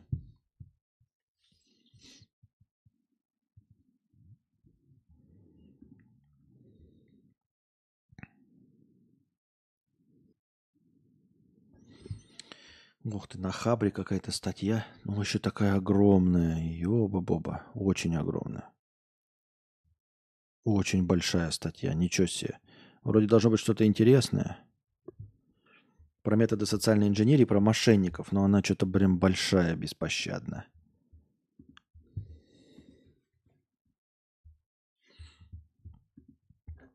Так. Так, ну у нас еще прошло время. Давайте устроим еще один небольшой перерыв. Настроение у нас еще есть. Еще один небольшой перерыв, потом возвращаемся, продолжаем читать повестки, задавать свои вопросы в синем разделе чата. Становитесь спонсорами на Boosty, дорогие друзья. Благодаря спонсорам на Boosty у нас в начале каждого стрима есть тысячи очков хорошего настроения. Если когда-нибудь спонсоров станет в два раза больше, то очков хорошего настроения будет полторы тысячи, а может быть и еще больше – Донатьте на хорошее настроение через Donation Alerts. Если по какой-то причине ваша карта не принимается Donation Alerts, вы можете задонатить через Boosty. Потому что Boosty это не только постоянное спонсорство. На Boosty можно одноразово донатить. И также в подписи к донату вы можете задать свой вопрос, как и на Donation Alerts.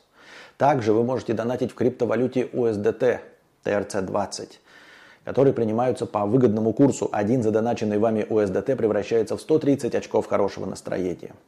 Также по этому же выгодному курсу принимаются евро через Telegram. Один задоначенный вами евро превращается также в 130 очков хорошего настроения. Вы можете донатить напрямую на карту Каспи в тенге. 4 к 1. 400 тенге, например, превращаются в 100 очков хорошего настроения. Ссылки на все способы доната находятся в описании. Самая главная ссылка на Donation Alerts выделена отдельно, а все остальные скрыты под одной общей ссылкой на Link3, где вы найдете не только все способы задонатить, но а также все способы получать мой контент.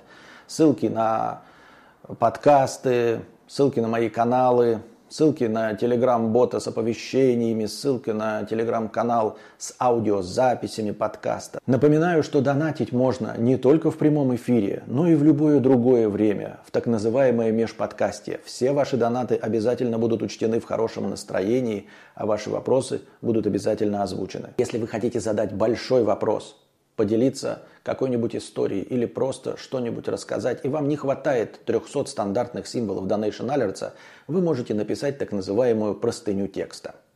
Простыня текста стоит от 300 рублей и до 2000 символов. Можно больше, но лучше не надо. Если пишете больше, не стесняйтесь докидывать доната. А, чтобы отправить простыню текста, нужно перейти на сайт telegra.ph. Это наиболее легкий способ. А, на сайте telegra.ph, принадлежащем Telegram, вы пишете свою простыню текста, потом нажимаете «Опубликовать», копируете ссылку и вставляете ее в текст доната. И с донатом от 300 рублей отправляете. И спасибо всем огромное за поддержку в виде донатов. Вы очень помогаете. Без вас этого всего бы не было. Так что Донатьте на продолжение банкета.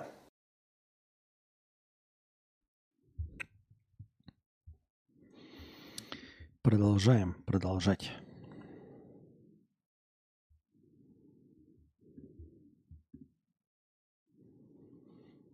Так.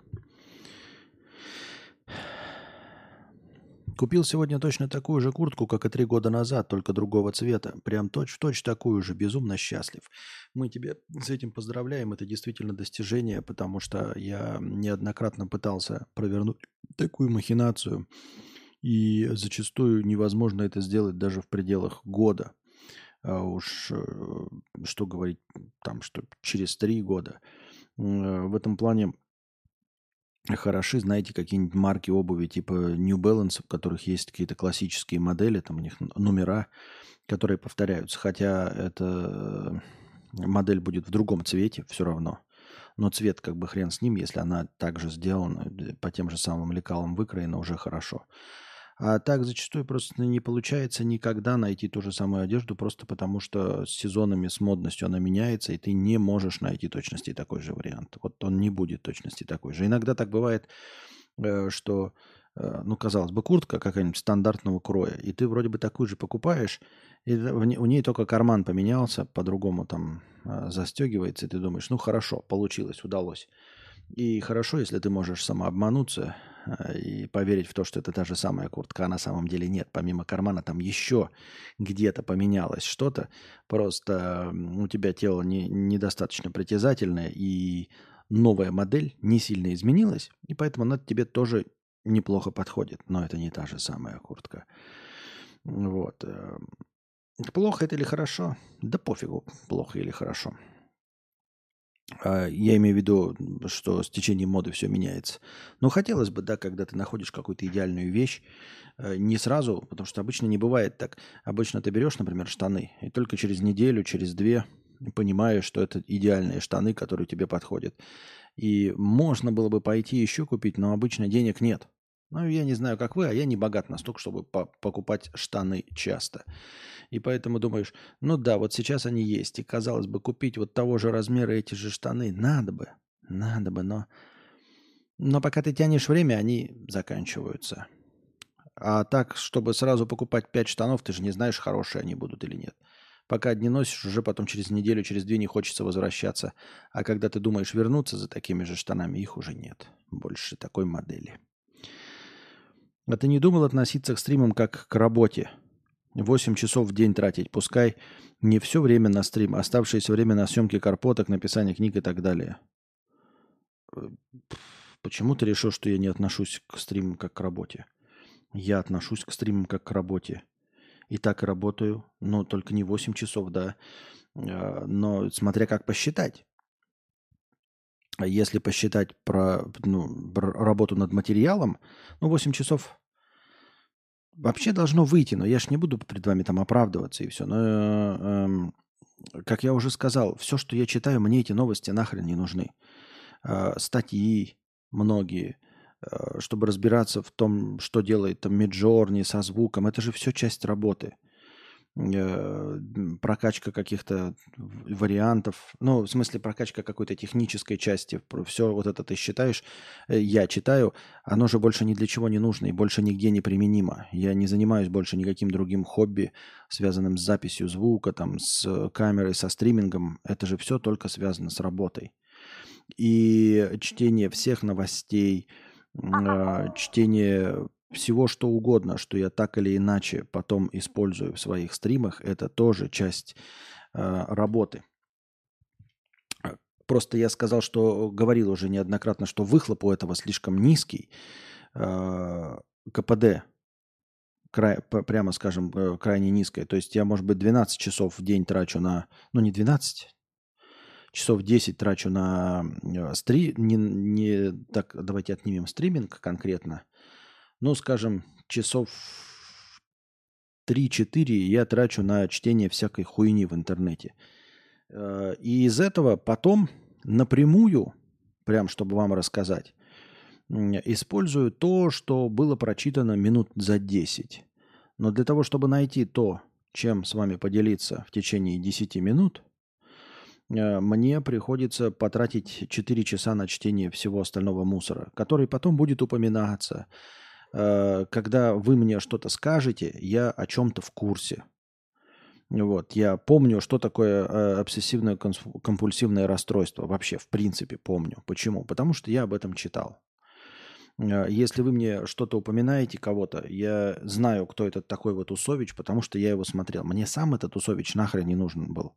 И мне это не интересно. Но я смотрю интервью с ним, я примерно помню, как он выглядит, про что он шутит, чтобы потом на это все отвечать. Это все часть э, работы но возникнет э, необходимость э, использования вот этих знаний, может никогда, а может вот, вот ты спросил что-то. Еще о чем-то, ну то есть э, куча вещей, которые я вообще упоминаю, это так или иначе широта моего кругозора. И эта широта моего кругозора больше нигде не используется. Если вы думаете, что она меня самого радует, то нет. Может быть, в детстве, в 16-летнем возрасте, Э, какая бы ни была, может, она небольшая эта широта, но, может быть, использовалась для того, чтобы впечатлить девочек. Но последние 25 лет мне это нахрен не нужно. Единственное, для чего я расширяю свой кругозор, только для того, чтобы вести эти эфиры. То есть, так или иначе, это все работа. Я обогащаю свой словарный запас. Э, ради удовольствия я, может быть, слушаю только какого-то Быкова, и то использую потом, извините, иностранного агента, и то использую потом это в разговоре с вами. Вот. А если по-честному, вот если мы возьмем и уберем полностью необходимость стриминга, то у меня высвободится не два часа времени стрима и час настройки, у меня высвободится весь день. Ну, то есть, ну, прям дохуя высвободится времени. Часов вот 8-9 у меня высвободится. Вот если по-честному. Вдруг я буду получать безусловного дохода 5000 долларов в месяц, и мне не надо будет ни стримить, ни подкастить, ничего. У меня высвободится ебаная тонна времени, которая в среднем и выльется где-то в 8 часов в день. Потому что ну, пропадет необходимость вообще следить за чем бы то ни было. Потому что само по себе это слежение мне уже не интересно давным-давно. Мне интересно с вами разговаривать. Но и для того, чтобы с вами разговаривать и поддерживать вот этот вот уровень беседы, мне нужно постоянно, постоянно держать руку на пульсе всех происходящих вокруг событий. И вот этот интерес, который я в себе э, взращиваю, читая всю эту э, бню в интернете, он исключительно поддерживается только э, моей стриминговой деятельностью. Если бы этого всего не было, мне бы этого все не надо было вообще. Я бы 8 часов времени занимался ну, ты вот ты говоришь, мне неоткуда высвободить время для написания книги. Это не значит, что мне не хватает. Я мог бы, да, но я, скорее всего, просто не писатель. Это, скорее всего, не мое. Ну, тут нет, ни таланта, ничего, и на самом деле нет умения. А, но стримингу я посвящаю полный рабочий день и больше, потому что у меня нет выходных. То есть я в выходные в эти также читаю всю эту шляпу. А хамло продавщицы взялись из совка. Чего? Где продавщицы могли делать, что хотели, и люди, чтобы получить товар, терпели. Почему большинство и терпят? Только я ругался. Смысл терпеть от них реально совок сраный. Без контекста вообще непонятно. Когда войти? Да никогда войти. Я не верю, что я могу влететь войти. Просто не верю, поэтому как это можно использовать? Ну, я, я не верю, что это даст мне работу. Я верю, что я могу чему угодно научиться. Да, сейчас уже посложнее, мне не хватает мотивации. Не хочется сидеть, но вот этой мотивации и неохота сидеть по одной простой причине. Я знаю, что это ничего не принесет. Это не, не, даст мне то, что мне нужно, а мне нужны деньги. Ну или работу. Мне это не даст. Сочная кринжатина, ягода кринжовника, 600 рублей с покрытием комиссии. Сори, если тема душная, но лично для меня тема космоса и инопланетной жизни всегда была интересна. Так что кому это душно, э, годуйтесь э, разувать форточки. Просто простынка. Короче, Э, Если все еще не доебал с этой темой про развитие цивилизации в космосе, я вчера нашел ту статью из повестки и перечитал. И в итоге та мысль, которую я хотел передать и пытался донести, как раз по ходу и была заключена там в конце. Ты тогда психанул и не дочитал буквально несколько строчек, в которых как раз про это и было сказано. Разница лишь в том, что в случае расширяющейся Вселенной процесс заселения происходит с задержкой.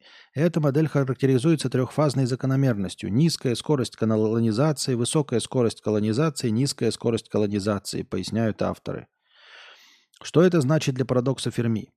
По словам ученых, Земля, кстати, я тут э, думаю, имеется в виду не только Земля, но и Вселенная. Наверное, контекст проебали верные э, журнашлюхи сейчас находится в первой медленной фазе заселения. Это значит, что пока вокруг очень мало развитых цивилизаций, но как только количество, меж... количество звездоплавающих цивилизаций возрастет, мы вступим во вторую фазу, и тогда сможем наконец поприветствовать инопланетян. То есть речь идет об эффекте геометрической прогрессии, э, в которой сначала идет очень медленный рост, превращающийся в определенный момент в взрывообразный. Это выглядит как скачок – Поэтому тоже может казаться до определенного момента, что нигде нет никаких других цивилизаций, но затем снова замедляющиеся из-за исчерпания ресурсов и пространства. Я не знаю, что там дальше скажешь, сейчас, конечно, прочитаю, но я ответил на это. Я не хочу повторяться. Э, невозможен рост, если его нет вообще никакого роста. Какой взрывообразный? Понимаешь, взрывообразный э, рост я прочитал и все правильно понял. И в своей, э, в том подкасте я все, что думал, сказал. Мне ничего не поменялось. Ты ничего не услышал из того, что я говорил. Не понимаю, что ты хочешь от меня заново услышать, потому что я сказал, что взрывного роста не может быть, потому что нет никакого роста. Чтобы была геометрическая прогрессия, у тебя должно быть э, хоть одно значение, отличающееся от нуля. Я не знаю, учил ты математику в школе, не учил ты математику в школе. Здесь дело не в том, что я прав или не прав. Я говорю, как я думаю. Понимаешь, ты можешь сколько угодно геометрическую прогрессию рисовать, но с нуля она никуда не вырастет, если все значения функции ноль. Понимаешь, ты можешь... Вот у тебя есть, э, я не знаю, ты говоришь, вот там, э, блядь, ну какой угодно график, но если ты подставляешь под все время под x подставляешь 0, то будет 0. Не будет никакого роста, не понимаешь, ни такого, ни такого, ни, ни, как ни волнами, ни вот э, поднимающегося резко, никакого не будет, если ноль. И у человечества этого нет, потому что у него ноль. Понимаешь? Вот медленный рост это один, два, три, четыре, пять, а потом пятьдесят, тысяча, миллион. Но если у тебя ноль, ноль, ноль, ноль, ноль, я говорю, ну не будет ничего. Ты такой, нет, нет, подожди, сейчас будет. Схуя ли ты решил, что будет? Вот если бы было один, два, или было бы хотя бы один, то можно было сказать, ну когда-нибудь, может, будет два. Сейчас 1,01. Потом через тысячу лет 1,02. Может быть. Но сейчас 0, 0, 0, 0. И нам рассказывают, ой, сейчас, сейчас эта функция будет расти. Да схуя ли она будет расти-то? А, если не про человечество имеется в виду, если не про человечество, так там может и не быть геометрической прогрессии. Там может быть нормальный рост. Мы просто этого не видим, и все. Там может быть линейный вполне себе рост. Это тут наоборот, это применимо только к тому, что мы можем быть какой-то цивилизацией. А если какие-то другие, то мы их не видим, потому что мы же умственно отсталые. Ну, в смысле, мы э, говорящие лысые приматы, и у нас больше ничего нет. Радио и телескоп, да, и все, мы их просто не видим, а они вполне себе могут развиваться, хоть волнами могут развиваться, как угодно. Там могут быть миллиарды цивилизаций, которые тысячами разных способов развиваются. Какая печаль нам до того, что они там делают, если... Ну, какая печаль до муравьев, муравьям, до людей, которые развиваются разными способами. Вообще непонятно. Скорее всего, количество цивилизаций в космосе и их колонизированного Э, пространство – это условно как количество зараженных в эпидемии. Эм, то, куда эпидемия добралась, показатели которых сначала растут очень медленно и незаметно, а с определенного момента уже гораздо быстрее и стремительнее они заполняют Вселенную. Как только Вселенная заполнена, что равнозначно тому, что большинство из тех, кто может, уже заразился, скачкообразный рост прекращается. Заразившиеся здесь, видимо, это планеты или звездные системы. Вот сейчас это заполнение может только-только начинаться. Как с населением условно с условный 1850 когда население уже перевалило за миллиард, но настоящий геометрический скачок еще толком не начался, а начнется скоро, что по астрономическим меркам может быть какое-то неизвестное время до того самого взрыва. Я понимаю, я еще раз говорю, если мы говорим про людей, то я не вижу вообще роста. 0,00, там, не, не миллиарда, нет никакого миллиарда. Если мы говорим про других, то мы же находимся на зачаточном уровне. Э, вот муравьи сидят, а мы здесь развиваемся, да? Э, есть э, в этот, как его, муравейник. Вот он стоит. Он стоял раньше на незаселенной планете. И людей было 100 тысяч. Сейчас, потом в 1850-м было миллиард людей. Сейчас 8 миллиардов людей. А будет 140 миллиардов людей. Ты не поверишь. Земля будет в какой-то момент полностью перенаселена. И люди истребят, э, э будут истреблять себя, потому что будет не хватать запасов, нечего будет кушать. Наступит постапокалипсис, ядерные войны, а муравейник этот даже об этом всем и не узнает, потому что это муравейник. Там муравьи. Они-то никуда не продвинутся. И вот кто-то из этих муравьев ученых говорит, вы знаете, а на самом деле вокруг нас человечество, мы пока его не видим, но вот скоро будет взрывной рост, а на самом деле взрывной рост уже прошел или идет. Или прямо сейчас происходит ядерная война из-за перенаселения, для муравейника, имею в виду. То есть количество людей на Земле превысило 130 миллиардов людей. Начался голод, постоянная засуха. Но для муравейника ничего вообще не изменилось, потому что муравейник остался на уровне развития муравейника. Он как не видел человека – будучи в лесу, когда в лесу не было ни одного человека, также он не видит ни одного человека, когда уже начался постапокалипсис. Люди бегают вокруг, стреляют из автоматов, а муравейник этот всего не видит. Поэтому это все разглагольствование на пустом месте из того же самого э, сундука, откуда мы достали разглагольствование о том, что мы живем в симуляции. Какая разница, если мы из этой симуляции не можем выйти, если нет наблюдателя со стороны, мы никогда не узнаем. Поэтому, ой, а там будут вселенные, что? И что? Мы что, можем увидеть или когда-то в перспективе увидим, что на, находится на Бетельгейзе? Никогда не увидим.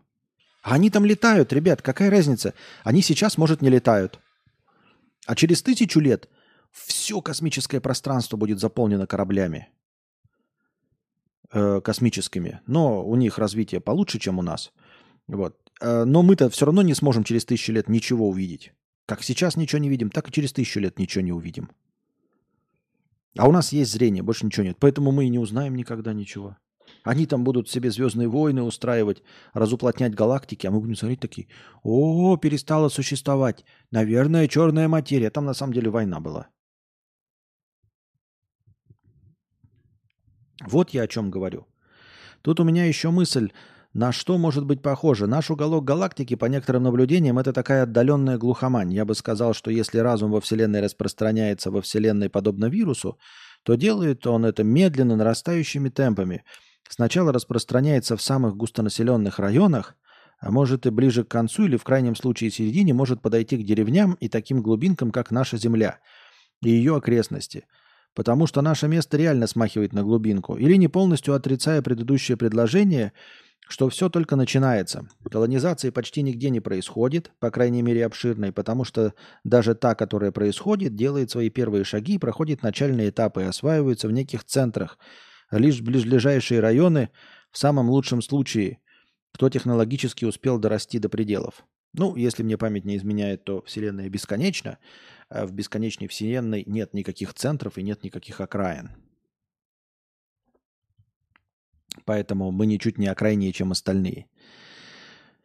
И как я уже сказал, вирус, находящийся в теле одного человека, даже представим, хотя этот ну, вирус, челов... вирус человечества не, сможет, не может заразить даже одну землю, о чем мы говорим.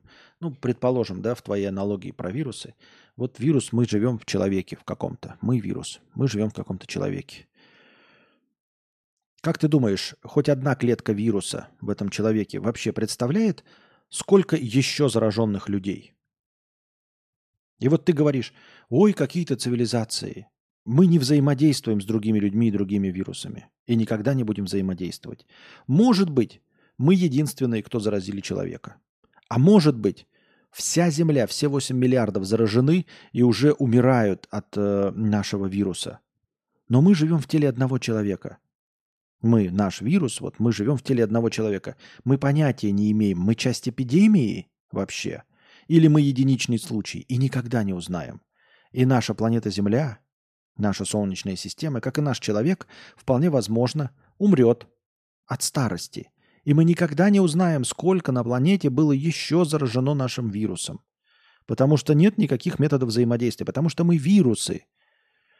Потому что мы не того уровня развития, чтобы эм, контачить с другими вирусами на другом теле другого человека. У нас нет никаких инструментов. И вирус в эту сторону не развивается. Вот как тебе такая аналогия? Вирус развивается в сторону того, чтобы уничтожать своего носителя – а, чтобы питаться, чтобы подольше жить. Но уж точно не, не занимается вирус тем, чтобы э, выстраивать связи с другими вирусами, заразившими других людей. Поэтому, когда одна клетка нам тут рассказывает, вы знаете, мы не видим других зараженных людей, потому что, наверное, они не заражены. Или заражены. А, такие, а мы что, мы можем с ними как-то связаться? Нет. Так откуда ты знаешь, что другие люди не заражены? Откуда ты знаешь, сколько людей из 8 миллиардов заражено? Может, они все заражены? Может, они уже все умерли? Какая разница, если у нас нет способа связаться ни с каким другим вирусом, находящимся в другом человеке? И никогда не будет. И никогда не будет. Никакой вирус не эволюционирует в теле человека до того, до такого состояния, чтобы построить связи с другим вирусом. Понимаете? Жизни человека, жизни носителя не хватит – вот поэтому жизни нашей Солнечной системы, ее не хватит, чтобы нам развиться до того уровня. Вот о чем я говорю. Бесперспективняк. Нам для того, чтобы развиться до какой-то цивилизации, преодолевающей что-то, нужно, например, я условно говорю, 50 миллиардов лет. Но, к сожалению, Солнце наше будет существовать только 13 миллиардов лет. Сейчас оно существует ну там условно, 5 миллиардов, еще через 10 оно перестанет существовать. Но скорости нашей эволюции нам не хватит, чтобы эволюционировать в существа, способные преодолеть земное притяжение. Осознанное бессознательное – это запись? Да, это запись. Вот о чем я и говорю. Ты мне говоришь про математические модели, которые никак не применить, никак не узнать и никак не использовать про математические доказательства того, что мы в симуляции. Я говорю про сравнение заражения вирусом и заселения цивилизациями, не нашей Вселенной. Так и чё? Нет, а я смею утверждать, что там линейное э, заражение. Я тебе говорю, линейно. Все цивилизации линейны но мы не увидим ни результат э, того, что ты прав, ни результат того, что я прав. Мы не можем это пронаблюдать. Наш спор неразрешим. Я и говорю поэтому, что твоя э, идея, она э, ну, бессмысленна, поскольку недоказуема. Поскольку ее никак нельзя увидеть. Она ничего не объясняет и никак не помогает нам ничего увидеть. Мы не видим другие цивилизации, потому что не умеем смотреть, а не потому что их нет. Или есть. Мы просто не в курсе даже, умеем мы смотреть или нет.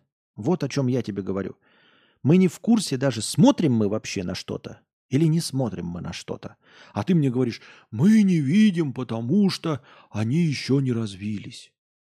Да какая разница, развились они или не развились. Вот разовьются они. Или мы сейчас уже находимся на упадке многих цивилизаций. Мы что, можем доподлинно утверждать, что мы что-то видим или что-то не видим? Мы же даже не знаем, живет ли кто-нибудь на, на Юпитере. О чем речь-то? Какой смысл твоей в этой теоретической математической модели? Что она объясняет?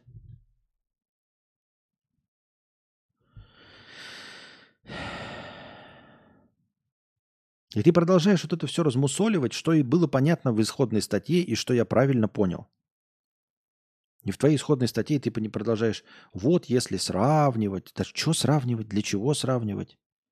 Все я понял правильно. И я точности так же сказал в прошлый раз, и сейчас продолжаю об этом говорить. Просто расширяю вообще эту мысль. Я тогда говорил, что человечество не способно вообще развиться и никуда обступить, что мы конкретно вот в этой модели существовать не можем, потому что у нас 0, 0, 0, 0, 0. Когда появится единичка, тогда с тобой, может быть, поговорим. Может быть, единичку можно вырастить до двойки. И когда-нибудь будет взрывной экспоненциальный рост до миллиардов. Но пока 0, 0 можно множить хоть на 10, хоть на миллиард, хоть на 100 хоть на минус 10, все равно будет ноль. Но я расширяю эту мысль сегодня до мысли о том, что мы все равно ничего не видим. Но я исхожу из предпосылок, что характер заселения Вселенной должен напоминать характер заражения инфекцией, как эпидемия. Хорошо. Так уже эпидемия идет, она прошла, вся Вселенная заселена. Она вся Вселенная заселена? Прямо сейчас она уже заселена. Вся. Ничего не так? Где противоречие? Она прямо сейчас заселена. Там миллиарды, триллионы, сексиллиарды космических кораблей бороздят просторы Вселенной. Некоторые из них э, развивались э, линейно, некоторые вот геометрические прогрессии. И что? Все планеты колонизированы, ты не поверишь, все. Все вот кроме планет нашей Солнечной системы, все планеты колонизированы. И мы ни, одного, ни одной из них не видим. Потому что мы, мура... блядь, муравьи не видят ничего. О чем ты говоришь? Хорошо, ты хочешь, чтобы я твою идею принял? Так хорошо, ты прав. Абсолютно. Только я настаиваю на том, что в твоей модели а, уже все колонизировано. То есть уже прошел этот вот этот рост Э, и уже речь, счет идет на триллионы и на миллиарды. Абсолютно вся Вселенная, все галактики, все планеты заселены.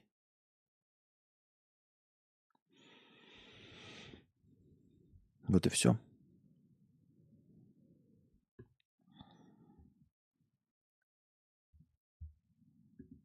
Я так думаю, мне так кажется.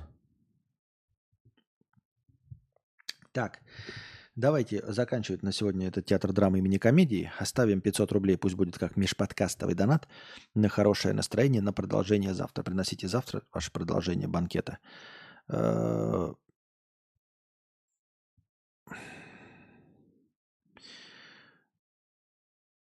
Что-то хотел еще сказать и забыл. Ну, надеюсь, в целом вам понравилось. Вот. Э, приносите хорошее настроение, чтобы завтрашний подкаст длился дольше. А пока держитесь там. 14 миллиардов недостаточно из-за размера Вселенной и редкости вероятности возникновения жизни и появления разумных видов. Или нет. Или э, э Вселенная существует не 14 миллиардов лет, как тебе такой Илон Маск. То есть ты думаешь, что вот просто эти ученые э, колдуны, которые во многом ошибаются, постоянно перебываются, вот сейчас правы, да? Ну хорошо. Как скажешь, Никита, как скажешь. Не хватает времени. Как скажешь. Кому не хватает? Из-за редкости, вероятности возникновения, вот для того, чтобы жизнь до, достигла нашего уровня, оказалось достаточно 3,5 миллиардов лет. Правильно? Ну, Земля существует 3,5 миллиарда лет. Ну, то есть практически с нуля достаточно было 3,5 миллиарда лет. А Вселенная существует 14 миллиардов лет. То есть фора есть. Фора есть. Вайба и нет. Ну, как скажешь, как скажешь. Э, может, нет, может, да. Но мы все равно ничего не видим. Поэтому как ты скажешь, так и будет. Мне все равно ничего не видно. Э, надеюсь, вам понравился сегодняшний подкаст. А пока держитесь там. Вам всего доброго, хорошего настроения и здоровья.